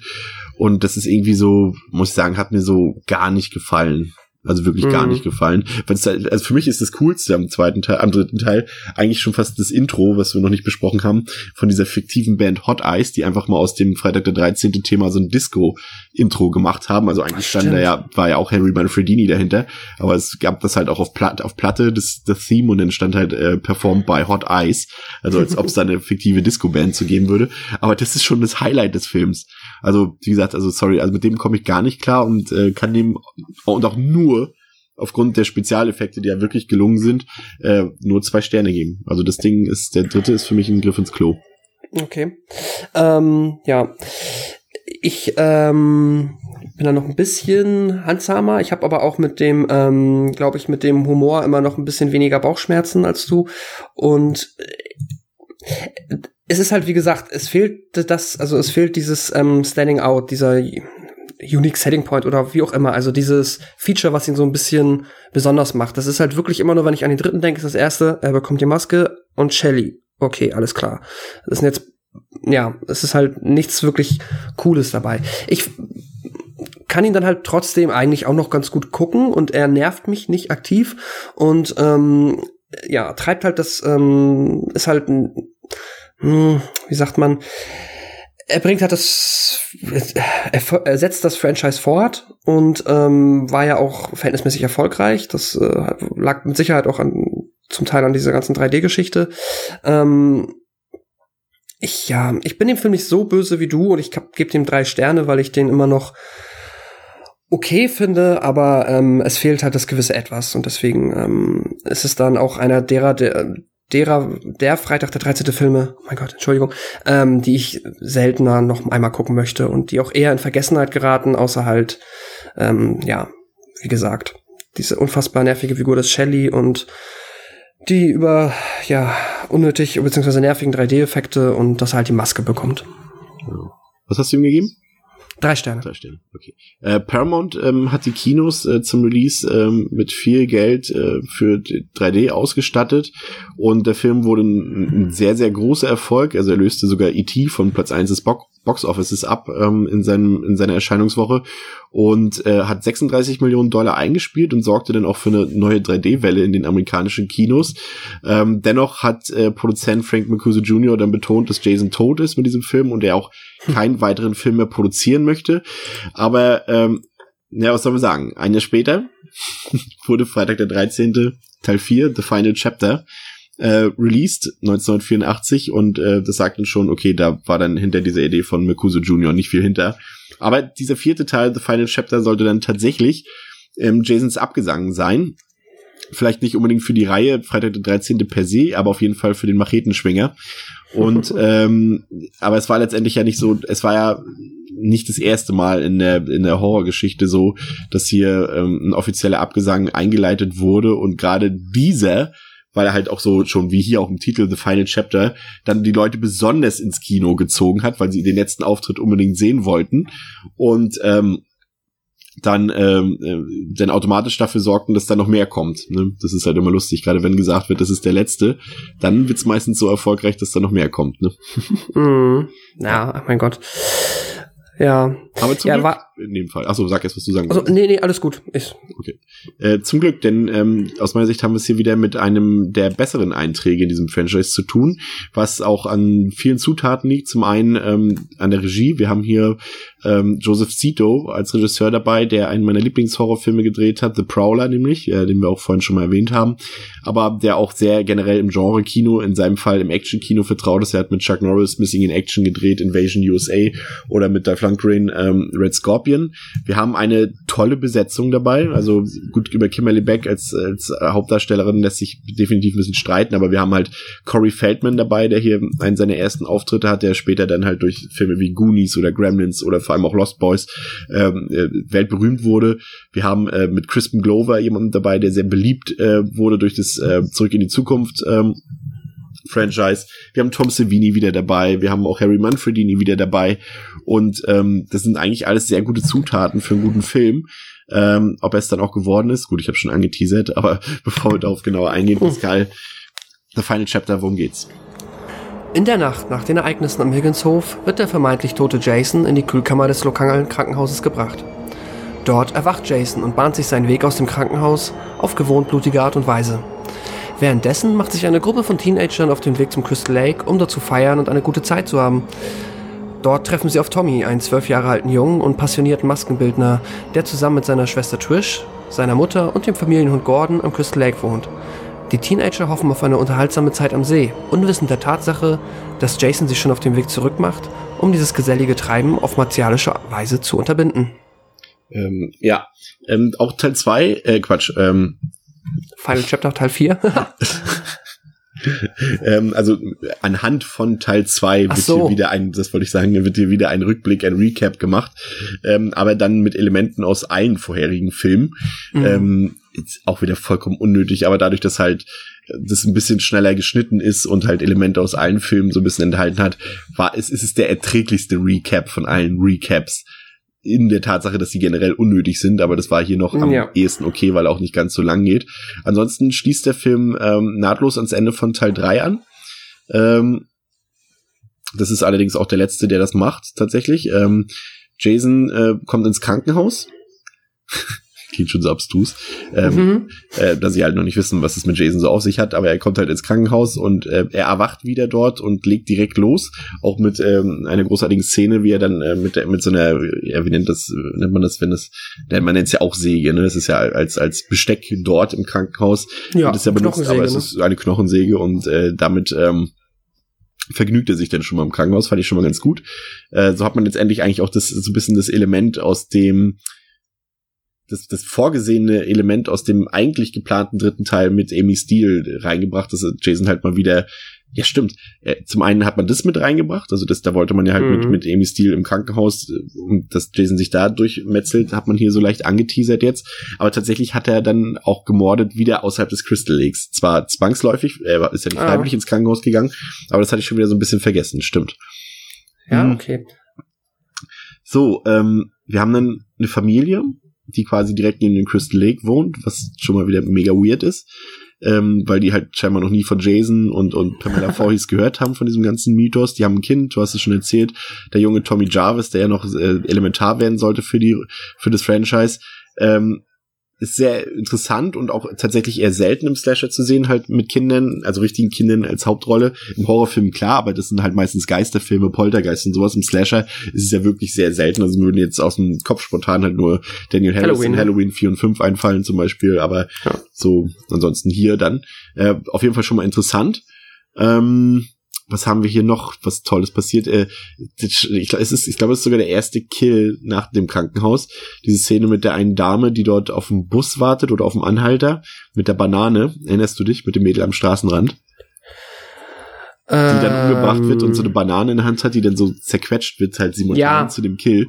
Das ist, finde ich, großartig inszeniert. Ja, ja generell, der Film hat tolle Kills zu bieten, auf jeden Fall. Wir haben ja auch jetzt wieder, auch schönerweise so passend zum, wenn es jetzt der letzte Film gewesen wäre, ähm, äh, zum Abgesang von Jason ja auch wieder Tom Savini an Bord. Ja. Was auch ähm, Was man noch sieht. sehr schön ist. Ja, was man auch sieht, definitiv. Ich glaube, auch hier wurde, äh, korrigiere mich gerne, aber auch hier wurde wieder sehr viel im Endeffekt wieder rausgeschnitten.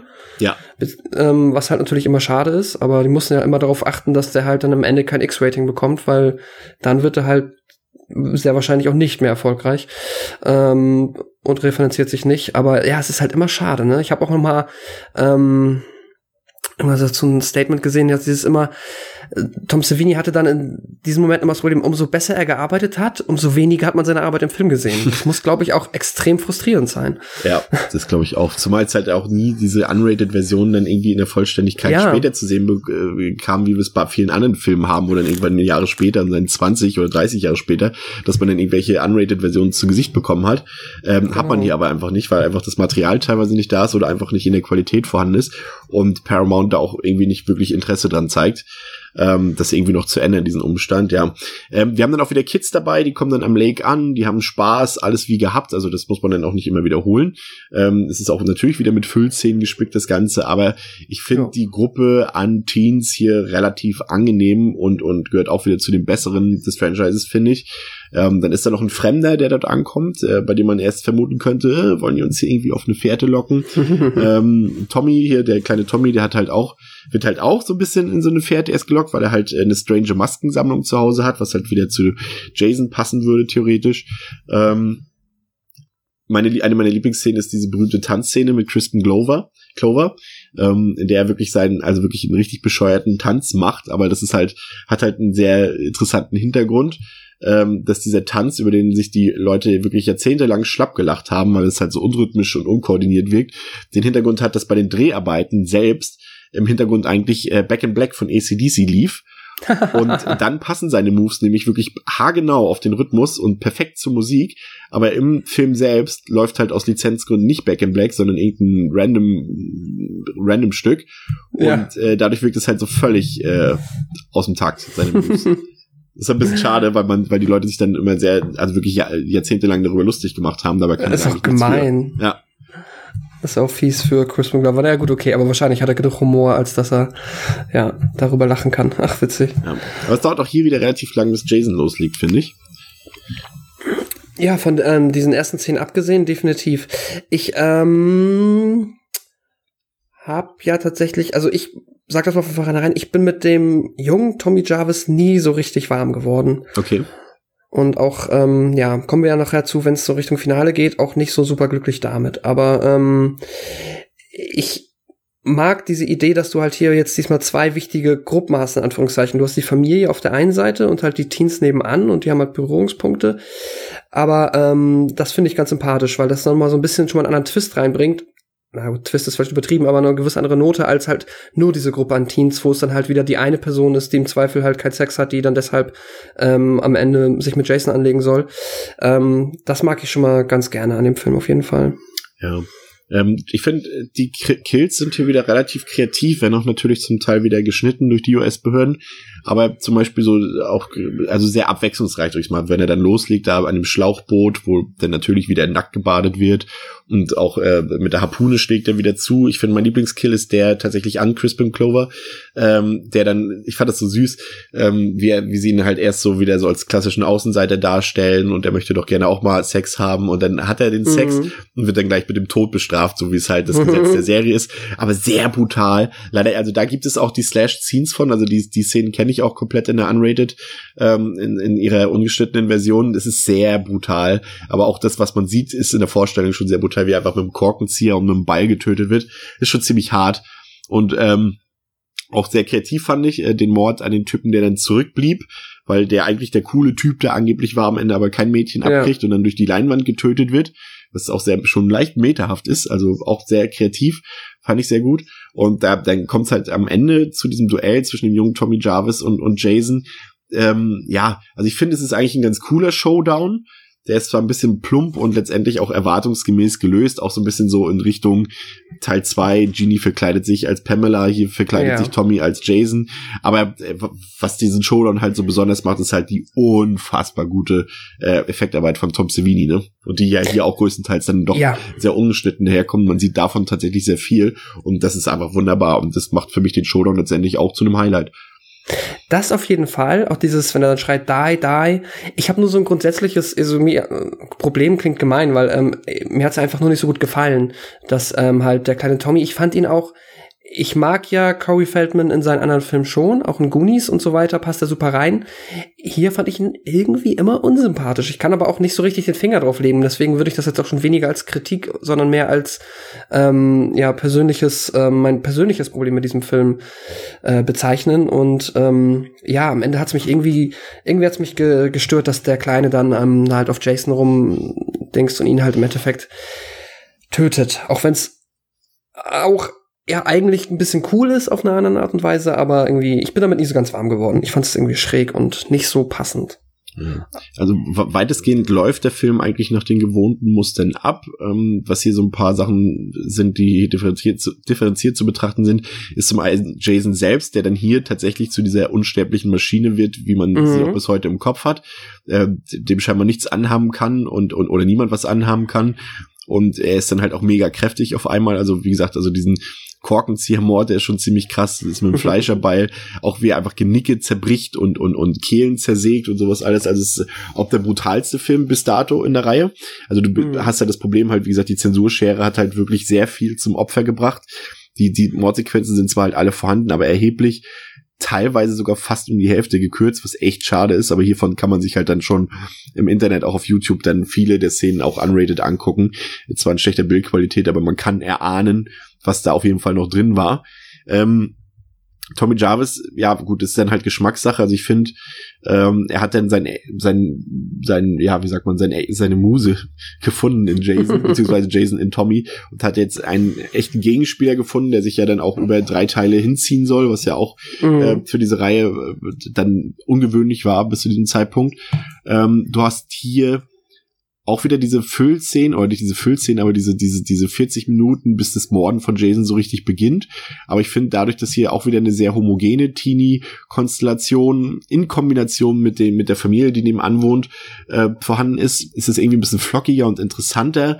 Ähm, aber es ist halt auch so, man muss zugeben, also Joseph Sito hat eher Interesse daran, an den Metzelszenen und an den blutigen Schandtaten und auch an der Atmosphäre, die dann wieder ähm, so, so, so ein bisschen Richtung Original zurückgeht, ein bisschen düster, ein bisschen rauer.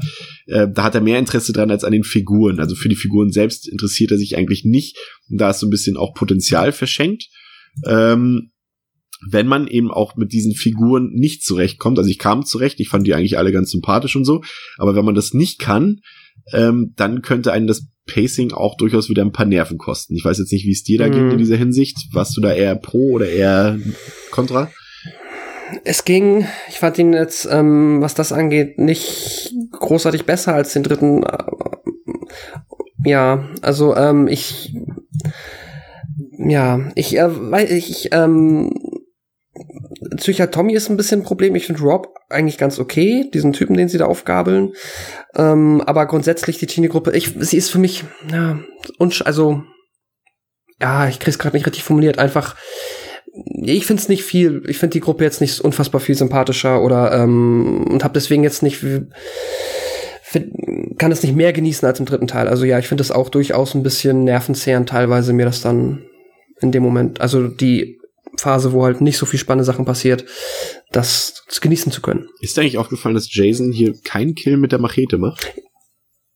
Aufgefallen nicht. Ich habe es mir aber auch aufgeschrieben, weil ich das auch gelesen habe. Ähm, ja, und im Nachhinein, ja, stimmt. Er hat tatsächlich, äh, das, ich weiß gar nicht, ob es auch im Nachhinein komplett der Einzel einzige Film ist, wo das ist. Weißt du das? Oder? Hm, ich glaube, es ist der einzige. Ja, okay. Ja. Also der einzige Jason-Film. Mhm. Ähm, übrigens, hier tatsächlich erst hier im vierten Teil wird erwähnt, dass äh, Mrs. Voorhees eigentlich Pamela mit Vornamen. Ähm, Weil wir den Grabstein sehen, ne? Genau. genau. Ähm, ja, ansonsten, ähm, also ich muss sagen, ich habe mit dem vierten Teil des Franchise ziemlich viel Spaß. Okay. Äh, vor allem mit der zweiten Hälfte, weil ich finde halt, dass Joseph Sito halt äh, Freitag der 13. wieder auf das Wesentliche reduziert hat, also ohne zum Beispiel diesen Humor und die Comedy. Er legt Wert auf Atmosphäre, er legt Wert auf blutige Kills, nackte Haut und sympathische Figuren. Wie gesagt, da war noch Potenzial nach oben. Er hätte mehr mit diesen sympathischen Figuren machen können. Hat er mhm. aber nicht. Ähm, es ist der brutalste Film der Reihe und ich finde letztendlich ist es jetzt aus meiner subjektiven Sicht nicht verwunderlich, dass äh, The Final Chapter jetzt unter den meisten Fans der beliebteste Teil der Reihe ist. Also aus meiner Sicht ähm, gehört er zu den besten. Es ist nicht der beste, aber es ist auf jeden Fall ähm, vielleicht der effektivste, könnte man vielleicht meinen. Ich weiß nicht. Also ich gebe ihm dreieinhalb Sterne. Okay. Ähm, ja, ist witzig. Ich, bin, ich habe ich ich habe tatsächlich aktuell jetzt, also jetzt gerade noch mal Lust, mir den noch mal anzugucken, auch wenn ich ihn erst vor einer Woche gesehen habe. Aber ähm, nichtsdestotrotz, weil ich war jetzt wieder schon so ein bisschen äh, unterwältigt und äh, ich habe ihm jetzt drei Sterne gegeben, weil mich der in dem Moment, aber das kann auch der einfach der Moment, an dem ich ihn gesehen habe, gewesen sein, nicht mehr mitgenommen hat als äh, Part 3 und äh, sogar fast noch ein bisschen weniger als Part 2 tatsächlich. In dem Sinne, ähm, ja, ich war, ich kann aber auch mit dem, ich habe irgendwie ein Problem mit dem jungen Tommy. Ich mag ihn ja dann, ja, kommen wir noch zu. Später kann ich da, ändert sich das noch, aber ähm, der Corey Feldman, Tommy Jarvis ist nicht meine Lieblingsfigur in dem Franchise und ja, deswegen ähm, habe hab ich jetzt, ist es nicht mein Lieblingsteil äh, des, des Franchises. Dennoch spielte er 32 Millionen Dollar ein, obwohl er wieder von der Kritik äh, verrissen wurde. Ähm, und man hat dann überlegt, äh, man wollte dann jetzt Jason dann wirklich vielleicht auch äh, mal abschließendes Kapitel und hat dann überlegt, äh, Tommy zum neuen Jason werden zu lassen, was man dann aber gelassen hat, was man dann später erst in Jason Goes to Hell quasi umgesetzt hat mit diesem Body Snatching Ding da oder ähm, dass, dass halt dass das Böse von Figur zu Figur springen kann und jetzt kein, keine Verkörperung per se mehr hat. Das hat man dann halt später gemacht. Hatte man hier mhm. eigentlich ursprünglich vor. Ähm, ja, ähm, 1985, wieder ein Jahr später, Freitag der 13. in New Beginning. Ähm, mhm. Also Paramount konnte halt nicht ignorieren, dass es hier einfach die Chance gab, noch mehr Dollar zu verdienen, Final Chapter hin oder her. Und man hat dann halt nach Möglichkeiten ähm, gesucht, irgendwie weiterzumachen. In New Beginning sollte dann auch ähm, neues Publikum ansprechen. Ähm, man hat dann Danny Steinman verpflichtet als Regisseur, der vorher hauptsächlich Pornos gedreht hat und den Exploitation-Film Savage Streets mit Linda Blair, übrigens auch ein, ein, Film für uns hier noch für einen Podcast irgendwann mal. Ähm, okay. Und aber auch diese Wahl des Regisseurs, da gab es so einige Bedenken, auch auch beim Dreh selbst noch. Also Steinman war jetzt, äh, wenn man sich auch so Interviews anguckt, ein sehr kauziger Typ und und viele der Darstellerinnen vor allem äußerten sich auch ein bisschen mit Unmut über ihn, dass er nicht gerade zugänglich und, und umgänglich war und am Set jetzt nicht gerade unbedingt die beste Stimmung herrschte. Und mhm. man wollte halt ja eigentlich auch mit Corey Feldman als Tommy weitermachen, aber äh, Corey ist dann quasi komplett durchgestartet und hat dann mit Spielberg äh, musste, also musste in Anführungszeichen, der Arme durfte ähm, Goonies drehen.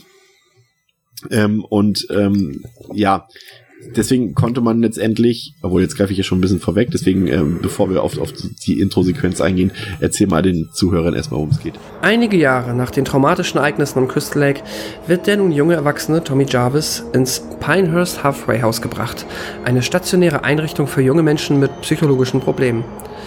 Doch statt der sichtlich nötigen Hilfe und Therapie soll der Schrecken der Vergangenheit noch einmal über Tommy hereinbrechen. Denn nachdem der überaus nervige Joey, ein anderer Bewohner, vom aggressiven Vic aus einem Wutverfall heraus mit einer Axt umgebracht wird, taucht ein alter Bekannter mit Hockeymaske auf und das Morden beginnt erneut. Ja, und ähm, worauf ich jetzt gerade eben hinaus wollte, ist halt die Intro-Sequenz des Films. Mhm. In der spielt Corey Feldman nämlich tatsächlich noch mit. Äh, dazu konnte man ihn überreden, beziehungsweise da war, war halt noch Platz im Terminkalender. Das wurde dann auch tatsächlich auf dem Hof des Hauses von Corys Familie ja. gedreht, auch sehr witzig. Ja. Ähm, das merkt man auch überhaupt nicht tatsächlich. Das ist sehr, sehr, sehr witzig an der ganzen Sache. Äh, auf jeden Fall ähm, beginnt, ist es der erste Film, der nicht mit einem Rückblick beginnt, also ohne Recap, sondern wir sehen Tommy Jarvis in, in einer Traumsequenz, in der er äh, mit, sich mit ansehen muss, wie Jason aus dem Grab aufersteht. Und ähm, halt noch von Corey Feldman gespielt wird, das ist sowohl atmosphärisch als auch inszenatorisch ähm, das Beste am Film. Das ist das, das Traurige daran. Ja. Weil Stimmt, vor, vor, allem, vor allem er macht so viel Hoffnung, weil es halt in diesen ersten fünf, fünf Minuten stimmt halt alles. Ja, und das ist wirklich gut. Ja, und, und das war's dann halt, ne? Es ist halt ja. wirklich das Traurige. Ähm, du hast halt dann ähm, direkt den Cut dazu ähm, und wir sehen, wie Tommy erwachsen ist von, von einem anderen Schauspieler gespielt wird, logischerweise, der mhm. Äh, nicht besonders, ja, schon auf den ersten Blick, ja, ich gebe zu, und auf den ersten Blick war der Schauspieler, ich habe jetzt gerade seinen Namen vergessen, Shepard. John Shepard. Ja, schon nicht sympathisch. Und ähm, er wird in ein Heim gebracht für schwer Erziehbare. Und das ist ein Heim, dort gibt es scheinbar nur dumme und nervige Leute. Die sind so dumm, die beaxten sich sogar gegenseitig am Anfang. Ja. also, ja ist, du hast halt erstmal wieder so einen Shelly für Arme dabei, der halt noch nerviger ist als Shelly. Ich habe ihn Shelly auf Koks genannt, ja. Ja, wirklich. 20 Kilo mehr. Wow. Und dann ist da noch so ein anderer Dude, der halt mega aggressiv ist und der sich so ein bisschen, ein bisschen genervt fühlt von Shelly und ihn dann einfach wegaxtet. Ja, also in dem Moment muss ich zugeben, ähm, da hat's mich ein bisschen gefreut. Ich bin ehrlich. Ja, also ich, das ist halt wirklich, der Film präsentiert dir dann ja nach und nach oder recht früh schon dann die Figuren. Natürlich wird hier, wird sich hier dann der Freiheit bedient. Wir haben ein Heim für schwer erziehbare Kinder. Das heißt, wir können schön viele Klischees schön überzeichnen und äh, verschiedene, ja, Tropes an, äh, ich sag mal so Außenseiterrollen irgendwie etablieren. Das machen sie dann auch sehr stark, aber halt auch ja, du siehst dann halt diesen, ähm, ich weiß nicht mal mehr, ach, ich habe es doch gerade sogar vorgelesen, ähm, er heißt äh, Joey, wie er dann halt einfach da den Leuten auf den Sack geht und du denkst so, nein, wenn ich jetzt den, wenn das jetzt die ersten 45 Minuten sind und der mich jetzt 45 Minuten lang nervt, dann äh, wird das eine ganz schwere Geburt wird's trotzdem, äh, so viel schon mal vorweg, aber immerhin äh, wird uns Joey dann, ähm, werden wir um diese Figur, äh, ja, wird uns erspart für den Rest des Films. Hat auch schon gereicht.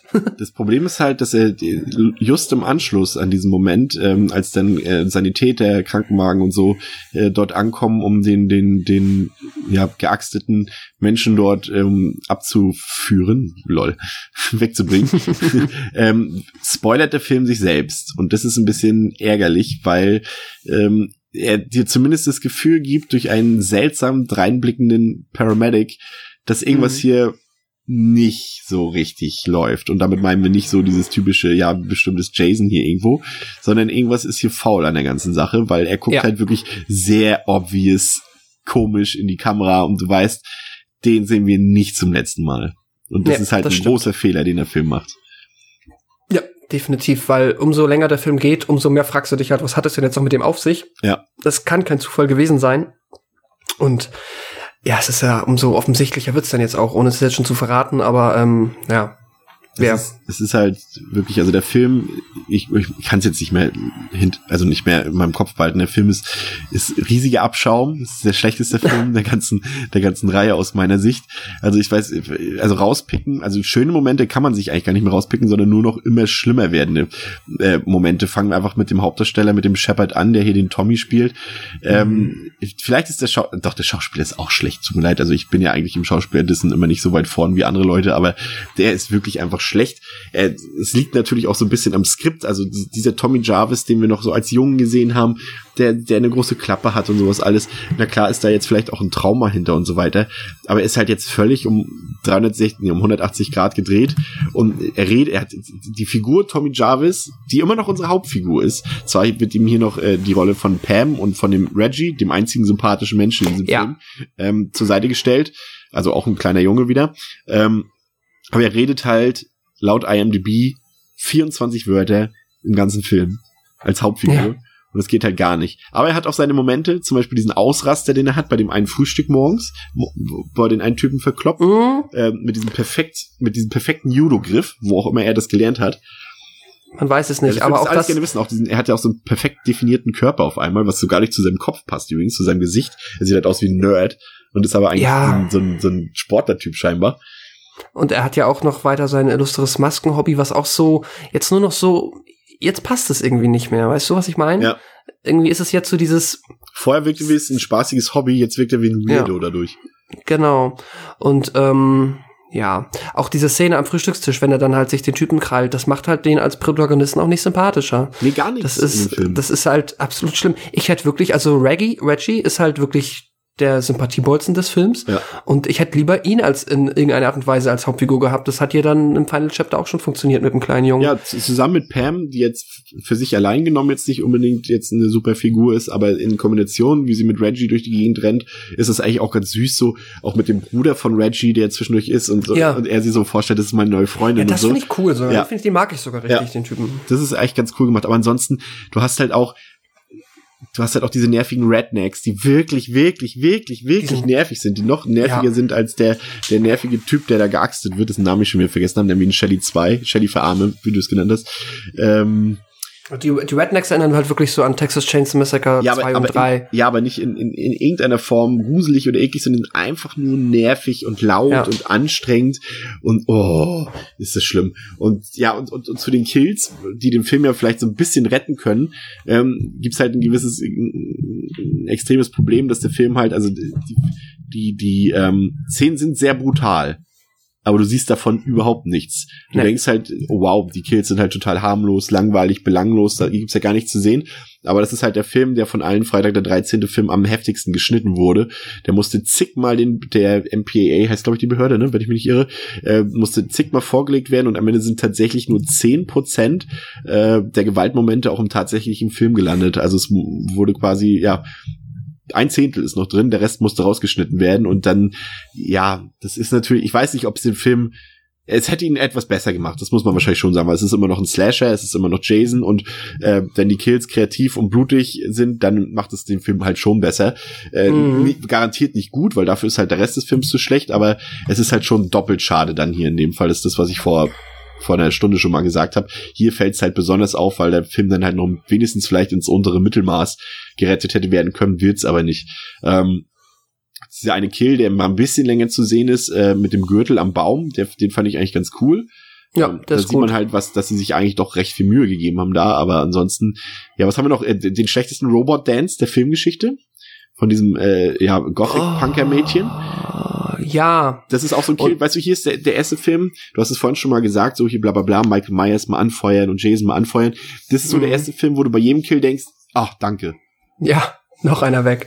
Das stimmt. Ich erinnere mich noch, äh, wahrscheinlich nicht, weiß ich, kannst du gar mal sagen, ob du sie mochtest, weil du sagst ja, es ist dir wahrscheinlich auch dann schon wieder zu viel gekrampfter Humor, nehme ich an, die Szene, wenn ähm, der eine Junge halt mit der, ähm, unbedingt mit der anderen ähm, Bewohnerin halt anbandeln möchte und dann?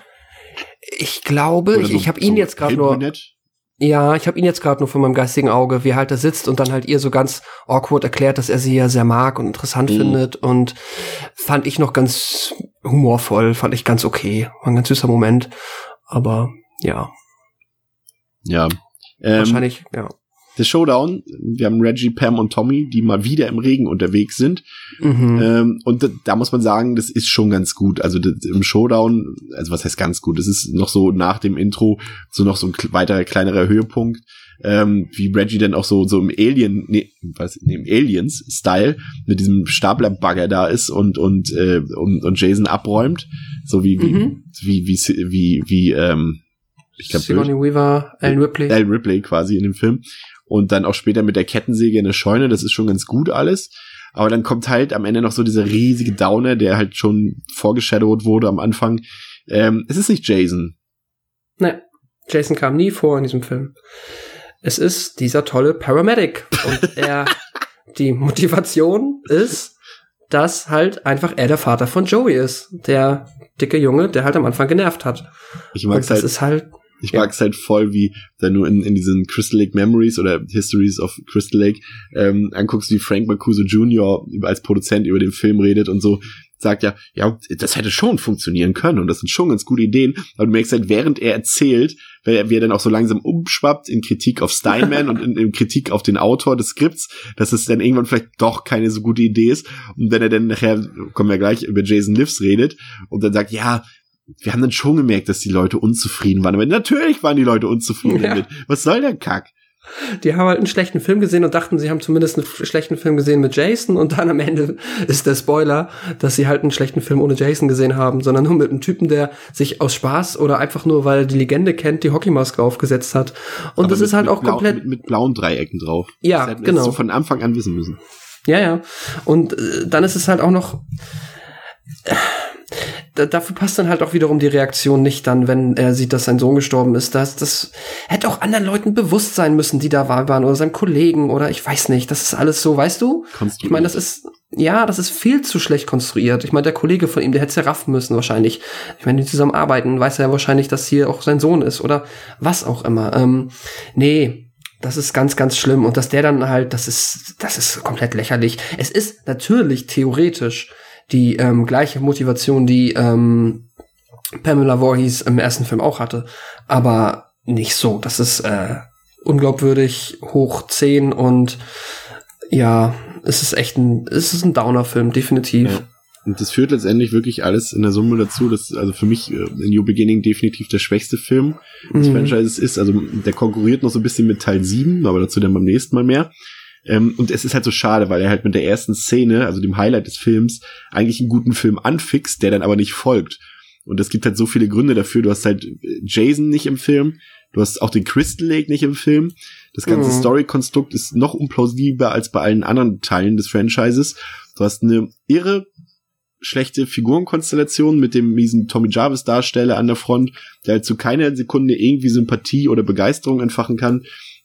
Du hast halt maximal noch diesen Chava Ross, der halt den Reggie spielt, der für gute Unterhaltung sorgt, aber ansonsten auch Joey halt, äh, der noch Frank nerviger ist als Franklin in Texas Chainsaw ähm, und, und, und der Andy hier aus äh, Part 3 von Freitag der 13.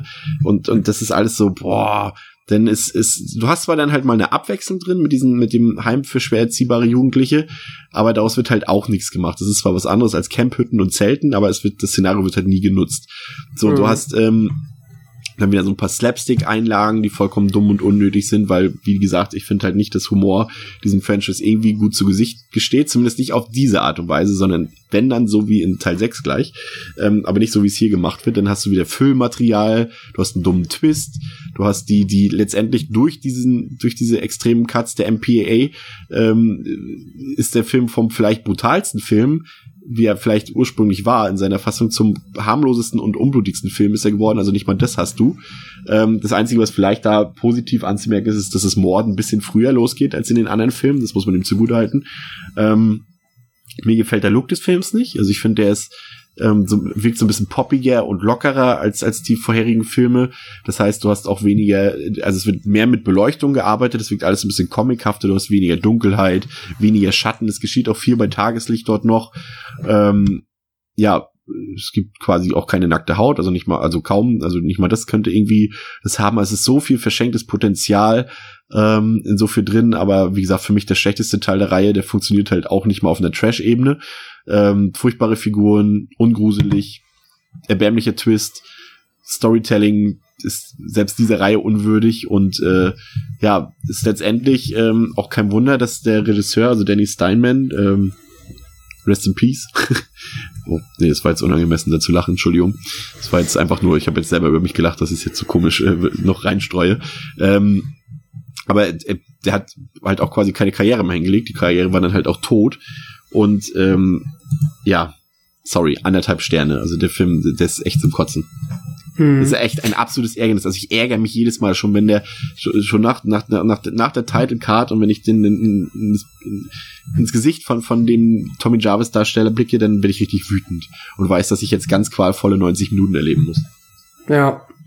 Ja, ähm, ich finde, hier merkt man halt auch, das ist ein Film, der fühlt sich halt auch so an wie, ähm, wie du es ja gesagt hast, Paramount hat gesehen, okay, wir haben zwar mal, waren der Meinung, dass wir das jetzt mal irgendwie ähm, ad acta legen, das ganze Friday, Freitag der 13. Thema und ähm, jetzt haben sie halt doch nochmal gesehen, ah, okay, aber das Geld liegt halt da, wir könnten es uns abholen, wenn wir halt nochmal irgendwie hier für zwei Millionen ähm, einen äh, fragwürdigen Regisseur halt nochmal so einen Streifen drehen lassen, dann lass sie halt doch mal machen und äh, so fühlt sich halt auch leider an hätte ja, also es fühlt sich halt dann in der, in dem Kontext halt misslungen an, leider. Es ist halt wirklich, wirklich ähm, der ja, uninspirierteste und äh, tölpelhafteste und auch einfach, ja, schlechteste Film der, der Reihe, definitiv. Ähm, und macht halt leider einfach praktisch keinen Spaß. Also wie du halt auch gesagt hast, das ist halt auch dieses, das sind immer die Filme, mit denen ich am allerwenigsten anfangen kann. Ich habe ja ein Fable für Filme, die als Trash-Filme funktionieren, wo du dich halt permanent drüber schlapplachen kannst, wie schlecht der jetzt unfreiwillig geworden ist. Aber das ist halt so ein Film, ich sag das jetzt schon mal, ich gebe dem zwei Sterne. Und das sind genauso diese Filme, die halt für mich so in diesem Fahrwasser fahren, wo es halt eigentlich am schwersten zu ertragen wird, weil der halt auf, der ist halt nicht schlecht genug, um lustig zu sein, aber er ist halt auch weit davon entfernt, auf irgendeiner Ebene vernünftig unterhalten zu sein oder das zu erreichen, was er halt gerne ähm, schaffen würde. Und das macht dann halt ähm, mir gar keinen Spaß mehr. Und ja, entsprechend stimme ich dir zu. Es ist auch der Film, der mich, der mich ja vom Anfang bis Ende in der Regel nervt. Macht keinen Spaß und dieser komische Plot-Twist. Und was mich halt auch super nervt, ähm, ich find's schön, dass sie dann, kommen wir gleich zu im sechsten, sich das dann gekniffen haben, diesen komischen letzten Move mit ähm, Tommy im Krankenhaus, wo man dann noch mal ähm, wo dann noch mal auf einmal aus Tommy jetzt ein neuer Jason hätte werden sollen funktioniert halt hier auch nicht gut. Ist halt auch irgendwie, dann der Film ist schon zu Ende. Jetzt wieso musst du jetzt auch diese komische Szene mit reinbringen? Ja klar, um irgendein Sequel anzukündigen, ist mir klar, aber es geht irgendwie auch nicht, es geht auch subtiler und nicht so krampfhaft schlecht. Erfolgreich war der Film trotzdem, weshalb natürlich ein Jahr Mhm. später, im Jahre 1986, mit Freitag der 13. Teil 6 Jason Lives ein weiterer, ein weiteres Sequel folgen sollte.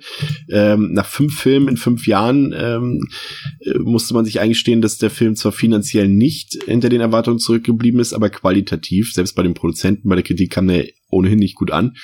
Und so wollte man jetzt mit dem sechsten Teil äh, frischen Wind in die Reihe kriegen und dafür hat man sich Tom McLaughlin geholt, der ähm, auch zum Beispiel manchmal kommen sie wieder, also Stephen King verfilmt hat oder vorher One Dark Knight, einen ganz charmanten Film gedreht hat und Jason Lives hat sich dann äh, ja quasi als der Metafilm der Freitag der 13. Reihe etabliert und ist für viele, auch für mich, ähm, der beste Film des Franchises.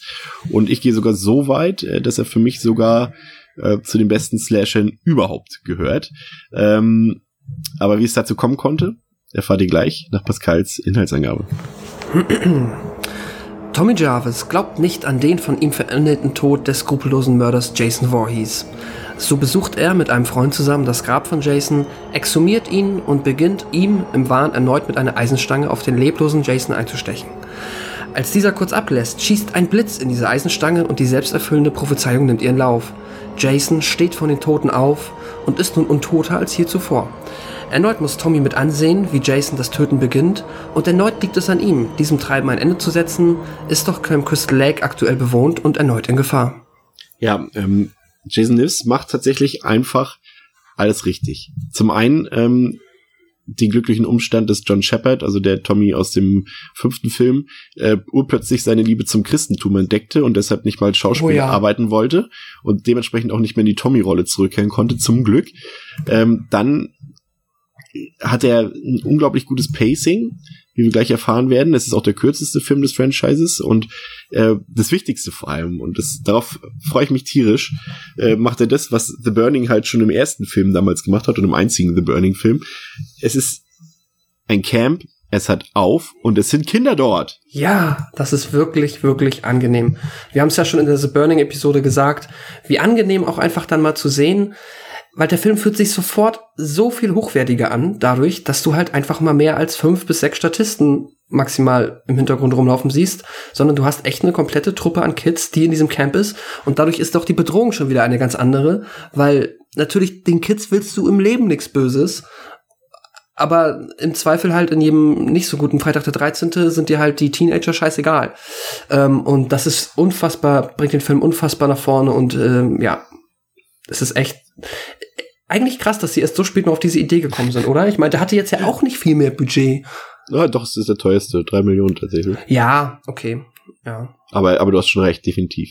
Und auch hier, äh, also der Film ist halt super flott erzählt. Also der hat ein super Pacing. Es beginnt halt schon in der Eingangssequenz. Wir sehen halt äh, jetzt wieder einen anderen Tommy Jarvis, der jetzt auch Mhm. noch älter geworden ist, ähm, der aus dem Institut geflohen ist mit Mitinsassen, um zu prüfen, ob Jason wirklich tot ist auf dem Friedhof. Und dort liegt halt der modrige Jason rum. Und du hast es schon erwähnt, durch einen Blitzeinschlag ähm, wird der Killer wieder erwacht, äh, zum Leben gebracht. Und ähm, es geht halt auch direkt los mit dem Morden. Also der erste Kill ist dann direkt an Tommys Kumpel, der einfach mal direkt mit der Faust äh, Ja. durch den Körper durchschlägt und die Organe entfernt. Sehr nice, muss ich sagen, richtig gut. Ja. Und äh, es geht dann, du merkst dann halt spätestens bei dem, bei der, bei der Title-Sequenz, äh, die so ein bisschen, ja, ne, was heißt ein bisschen offensichtlich eine James Bond-Hommage ist, ähm, dass dieser Film sich nicht ernst nehmen wird. Also er, also er im Prinzip schon ernst nehmen wird, aber dass er halt äh, eine ganz an, andere Ebene nutzt, nämlich diese Meta-Ebene, die dann, so hat es dann später auch äh, äh, Tom McLaughlin auch gesagt, er hat dann später mal mit Kevin Williamson geredet, der ja das Drehbuch für Scream geschrieben hat, äh, dass Williamson selbst halt äh, Jason Lives als ganz, ganz große Inspiration für Scream genommen hat und äh, das merkt man auch, wenn man sich die beiden Filme anguckt.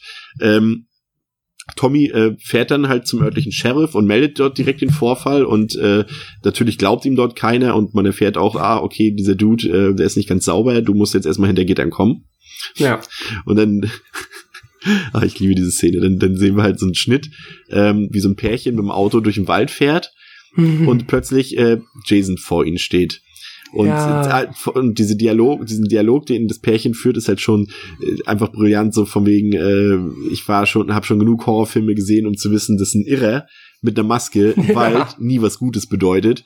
Und das ist, daran merkst du halt, okay, die Leute wissen tatsächlich mal, dass es Horrorfilme gibt und wie man sich dort Genau. verhält und was passieren darf. Also diese Metaebene ist halt, äh, halt genial gelöst. Und ähm, es gibt dann äh, die Frau von diesem Pärchen wird halt von von Tom McLaughlins Frau auch gespielt. Und äh, da gibt's halt noch so einen Gag, der Typ, den hat er schon umgebracht und sie liegt halt dann in der Pfütze und dann ist ach, dieser Gag ist auch hervorragend.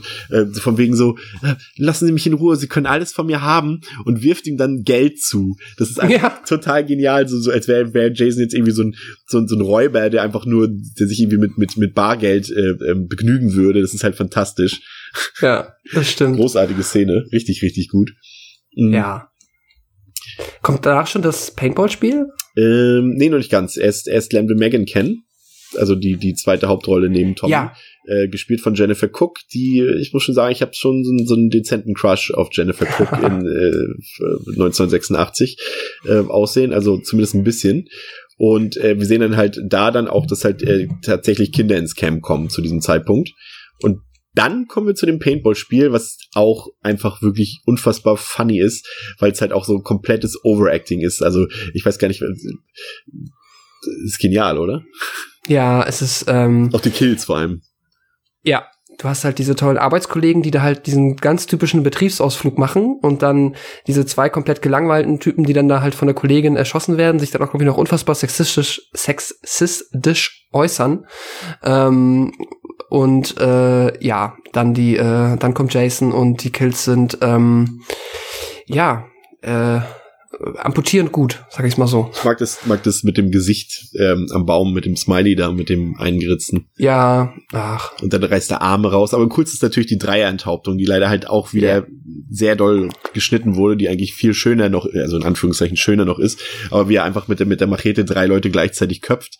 Mhm. Und, und bei dem Dulli, der da weggerannt ist, auch wieder super witzig, äh, der dann einfach mit, mit, mit, Paint, mit diesem Paintball-Gewehr auf, auf Jason Ja, schießt. das ist die, und dann guckt er runter und guckt wieder hoch. Das ist, das ist richtig guter, ähm, Humor. das ist ein, das ist richtig guter Humor in so einem Film, vor allem, weil der auch jetzt nicht so, er, sch- schafft genau diesen Punkt zwischen, wir werden jetzt nicht komplett so eine ähm, Spaßkomödie, wo du halt nicht mehr irgendwie dich großartig gruseln kannst vor Jason, aber er ist sich, ist so dieses, ähm, mir fehlt das deutsche Wort, so self-aware, dieses, er ist ähm, sich selber der Tropes bewusst und äh, spielt damit gut und das macht halt ähm, Tom McLaughlin halt auch, Tom McLaughlin einfach super. Da ist da, glaube ich, echt die richtige Wahl gewesen, um genau den richtigen Humor dann in diesen Szenen äh, auf die Leinwand zu bringen. Und ich, ich liebe es, wenn Jason halt dann, dann diesen roten Fleck hat, guckt nach unten, guckt wieder hoch und einfach so dieses What the fuck? Was hast du gedacht, was passiert? Ja. So, was hast du erwartet?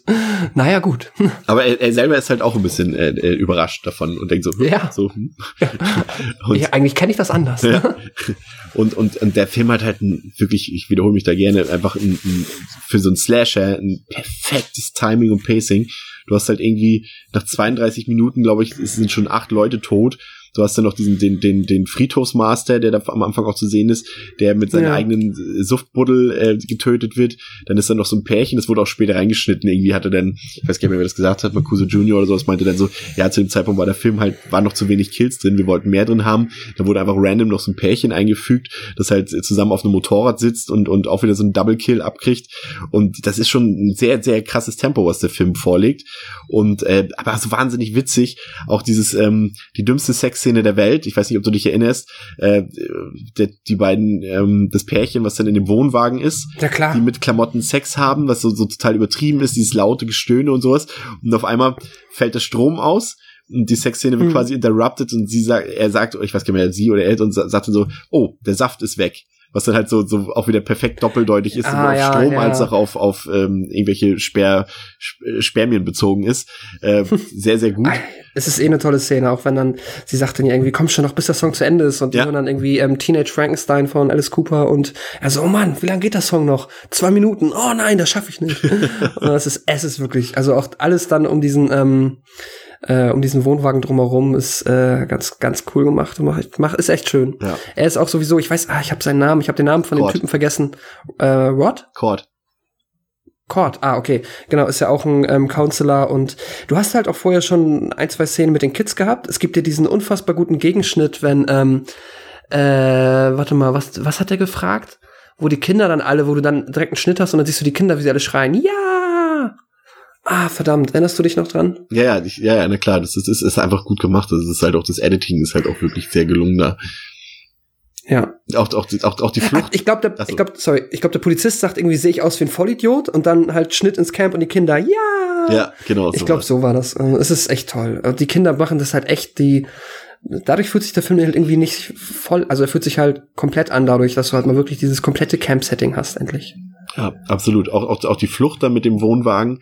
Jason ist natürlich schon längst schon im Wohnwagen drin. Ihr drückt er irgendwie den Mhm. Kopf äh, an der Innenseite des Wohnwagens, also drückt ihr den Kopf so durch und bringt sie damit um. Cord mit dem Jagdmesser auch super brutal und super gut gemacht. Und dann gibt's auch dieses ikonische Bild, wie dieser Wohnwagen dann verunglückt und, und Jason dann so richtig ikonisch wie der Terminator auf diesem brennenden Campingwagen steht, der zur Seite gekippt ist. Halt mega gut gemacht. Halt wirklich, da, da wird er halt auch mal so inszeniert, wie er halt ist. Er ist halt die unbesiegbare Maschine und so steht er auch da. Und er Genau. weiß auch ganz genau, die Leute wollen halt auch ihn sehen und so wird er dann auch endlich mal präsentiert. Ähm, Das ist für das erste Mal, dass sie das Gefühl hatten, dafür, die Leute lieben ja irgendwas an Jason und das irgendwas ist es, was ihn halt cool macht. Aber das ist mal das erste Mal, dass sie ihn auch richtig bewusst, richtig gut cool inszenieren. Halt, ne, genauso wie du gesagt hast, Terminator, der hat halt so diese Moves, der hat einfach so dieses, er hatte so eine Maske, aber trotzdem hat er diese Ausstrahlung vom Sinne von, ich bin Jason und ich bin jetzt einfach hier der Typ, der ähm, alles kaputt macht. Das ist cool. ja.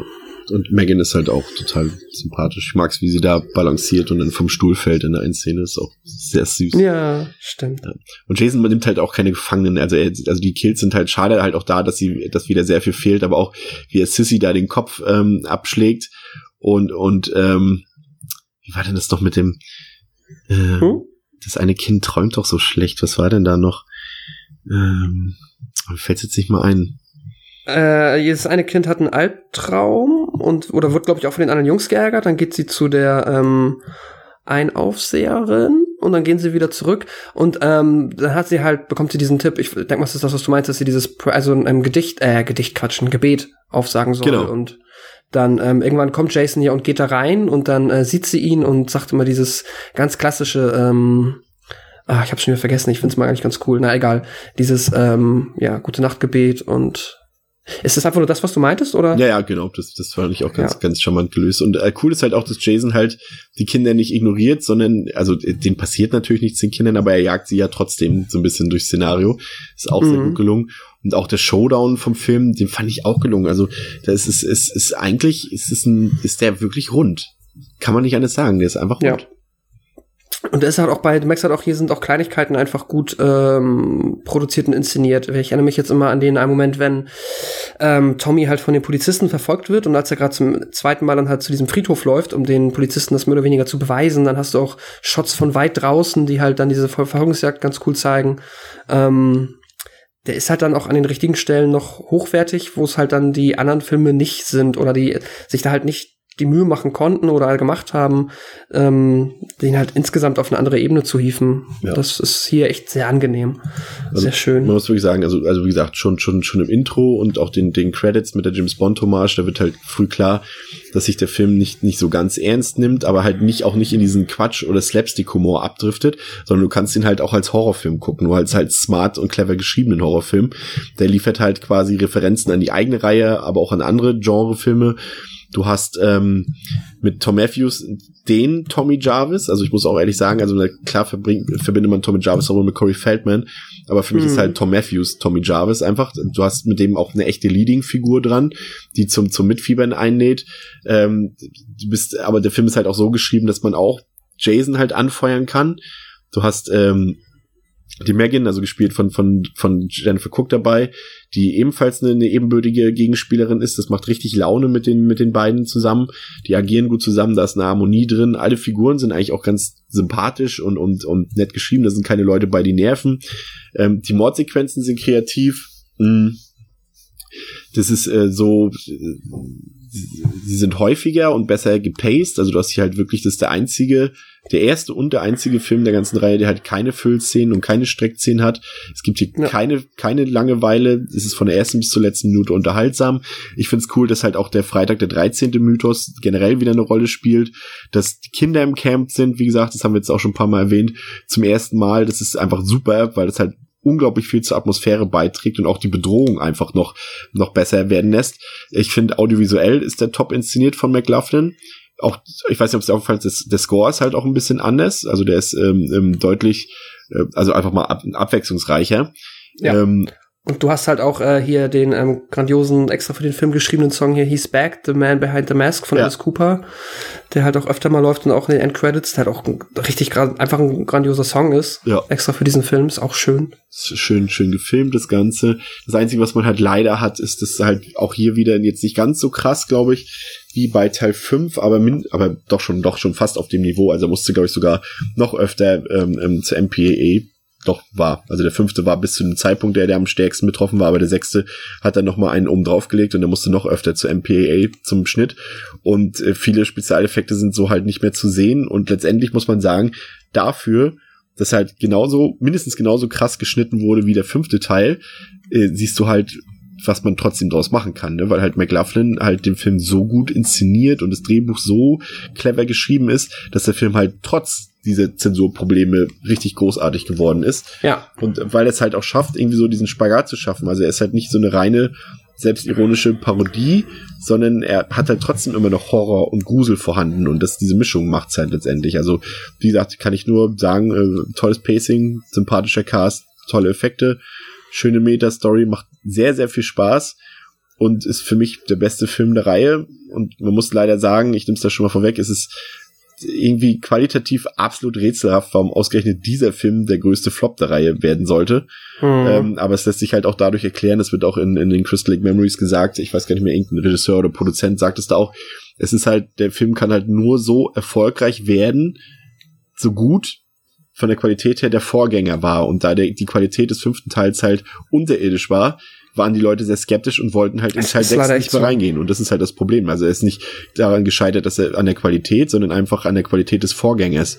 Und vielleicht, ja. vielleicht waren die Leute teilweise auch halt ähm, noch nicht bereit dafür. Also, dass der Film noch nicht den Zeitgeist angefangen hat, dieses, dieses Selbstironische und sowas, was dann halt später mit zum Beispiel ähm, Nightmare on End Street 7 New Nightmare von Wes Craven oder halt auch Scream von Wes Craven dann größer eingeleitet wurde. Vielleicht war das Publikum hier auch noch nicht so weit. Aber für mich ist es der beste Film der Reihe und einer der besten Slasher überhaupt. Und dem kann ich problemlos vier Sterne geben. Ja, ja, ich äh, auch großer Freund des Films. Das ist so angenehm, den nach dem, also wenn man die halt sich chronologisch mal wieder in einem Marathon ähm, zu Gemüte führt, dann ist es halt wirklich so, dann, wenn man schon beim fünften weiß, danach kommt Jason Lives, dann lässt sich das wesentlich leichter ertragen und äh, es ist echt dann die Belohnung, die man auch ähm, verdient hat, nachdem man sich dann halt den wirklich katastrophalen fünften Teil vorher zu Gemüte geführt hat, entsprechend ähm, doppelt schön, dass dieser Film dann auch noch an dieser Stelle äh, gesetzt ist ich glaube halt echt, ähm, ist ja auch ähm, in der ähm, äh, Memories of Crystal Lake Dokumentation so ein bisschen zu Wort gekommen, der Regisseur Tom McLaughlin.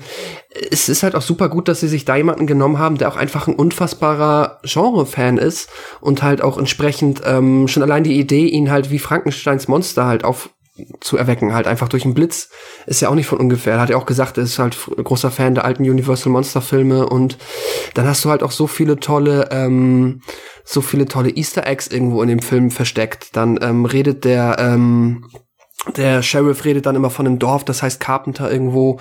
Dann ähm, gibt es, glaube ich, auch so Schokoriegel, auf denen Carpenter steht. Und äh, was hast du noch? Ähm, ach ja, genau, der Grocery Store heißt halt äh, Karloff, wie Boris Karloff, der äh, legendäre Schauspieler. Und ach, noch viel mehr. Du hast halt ohne Ende noch kleine Easter Eggs und Anspielungen drin, das halt auch einfach sympathisch ist. Und ähm, ja, sonst alles, was du gesagt hast. Es ist halt ein tolles Pacing, sympathische Darsteller und der macht halt von vorne bis hinten Spaß. Und es ist auch einfach die coolste Inkarnation von Jason, die wir halt bisher irgendwie hatten. Das ja. Äh, ist einfach, ja, hier macht's halt, oder zumindest hier macht's richtig Spaß, sich Jason anzugucken, wie er halt unfassbar cool sein äh, Werk vollbracht und trotzdem freust du dich am Ende halt natürlich schon, wenn es beim Showdown, was halt auch cool inszeniert ist, ähm, am Ende bedeutet, dass es erstmal wieder heißt Bye bye Jason, weil auch die Idee, wie er ihn dann halt wieder in den See verbannt, macht halt auch um die ersten sechs Teile eine super Klammer eigentlich schon mal, ne? Ist halt, ähm, er fängt im See an und jetzt hört er erstmal wieder auf im See. Ist auch vielleicht für den Podcast eine ganz tolle Klammer. Wir haben quasi, ja. Absolut.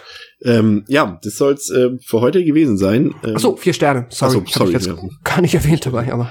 Ähm, soll's für heute gewesen sein. Ähm, die restlichen ähm, Franchise-Einträge von Freitag der 13.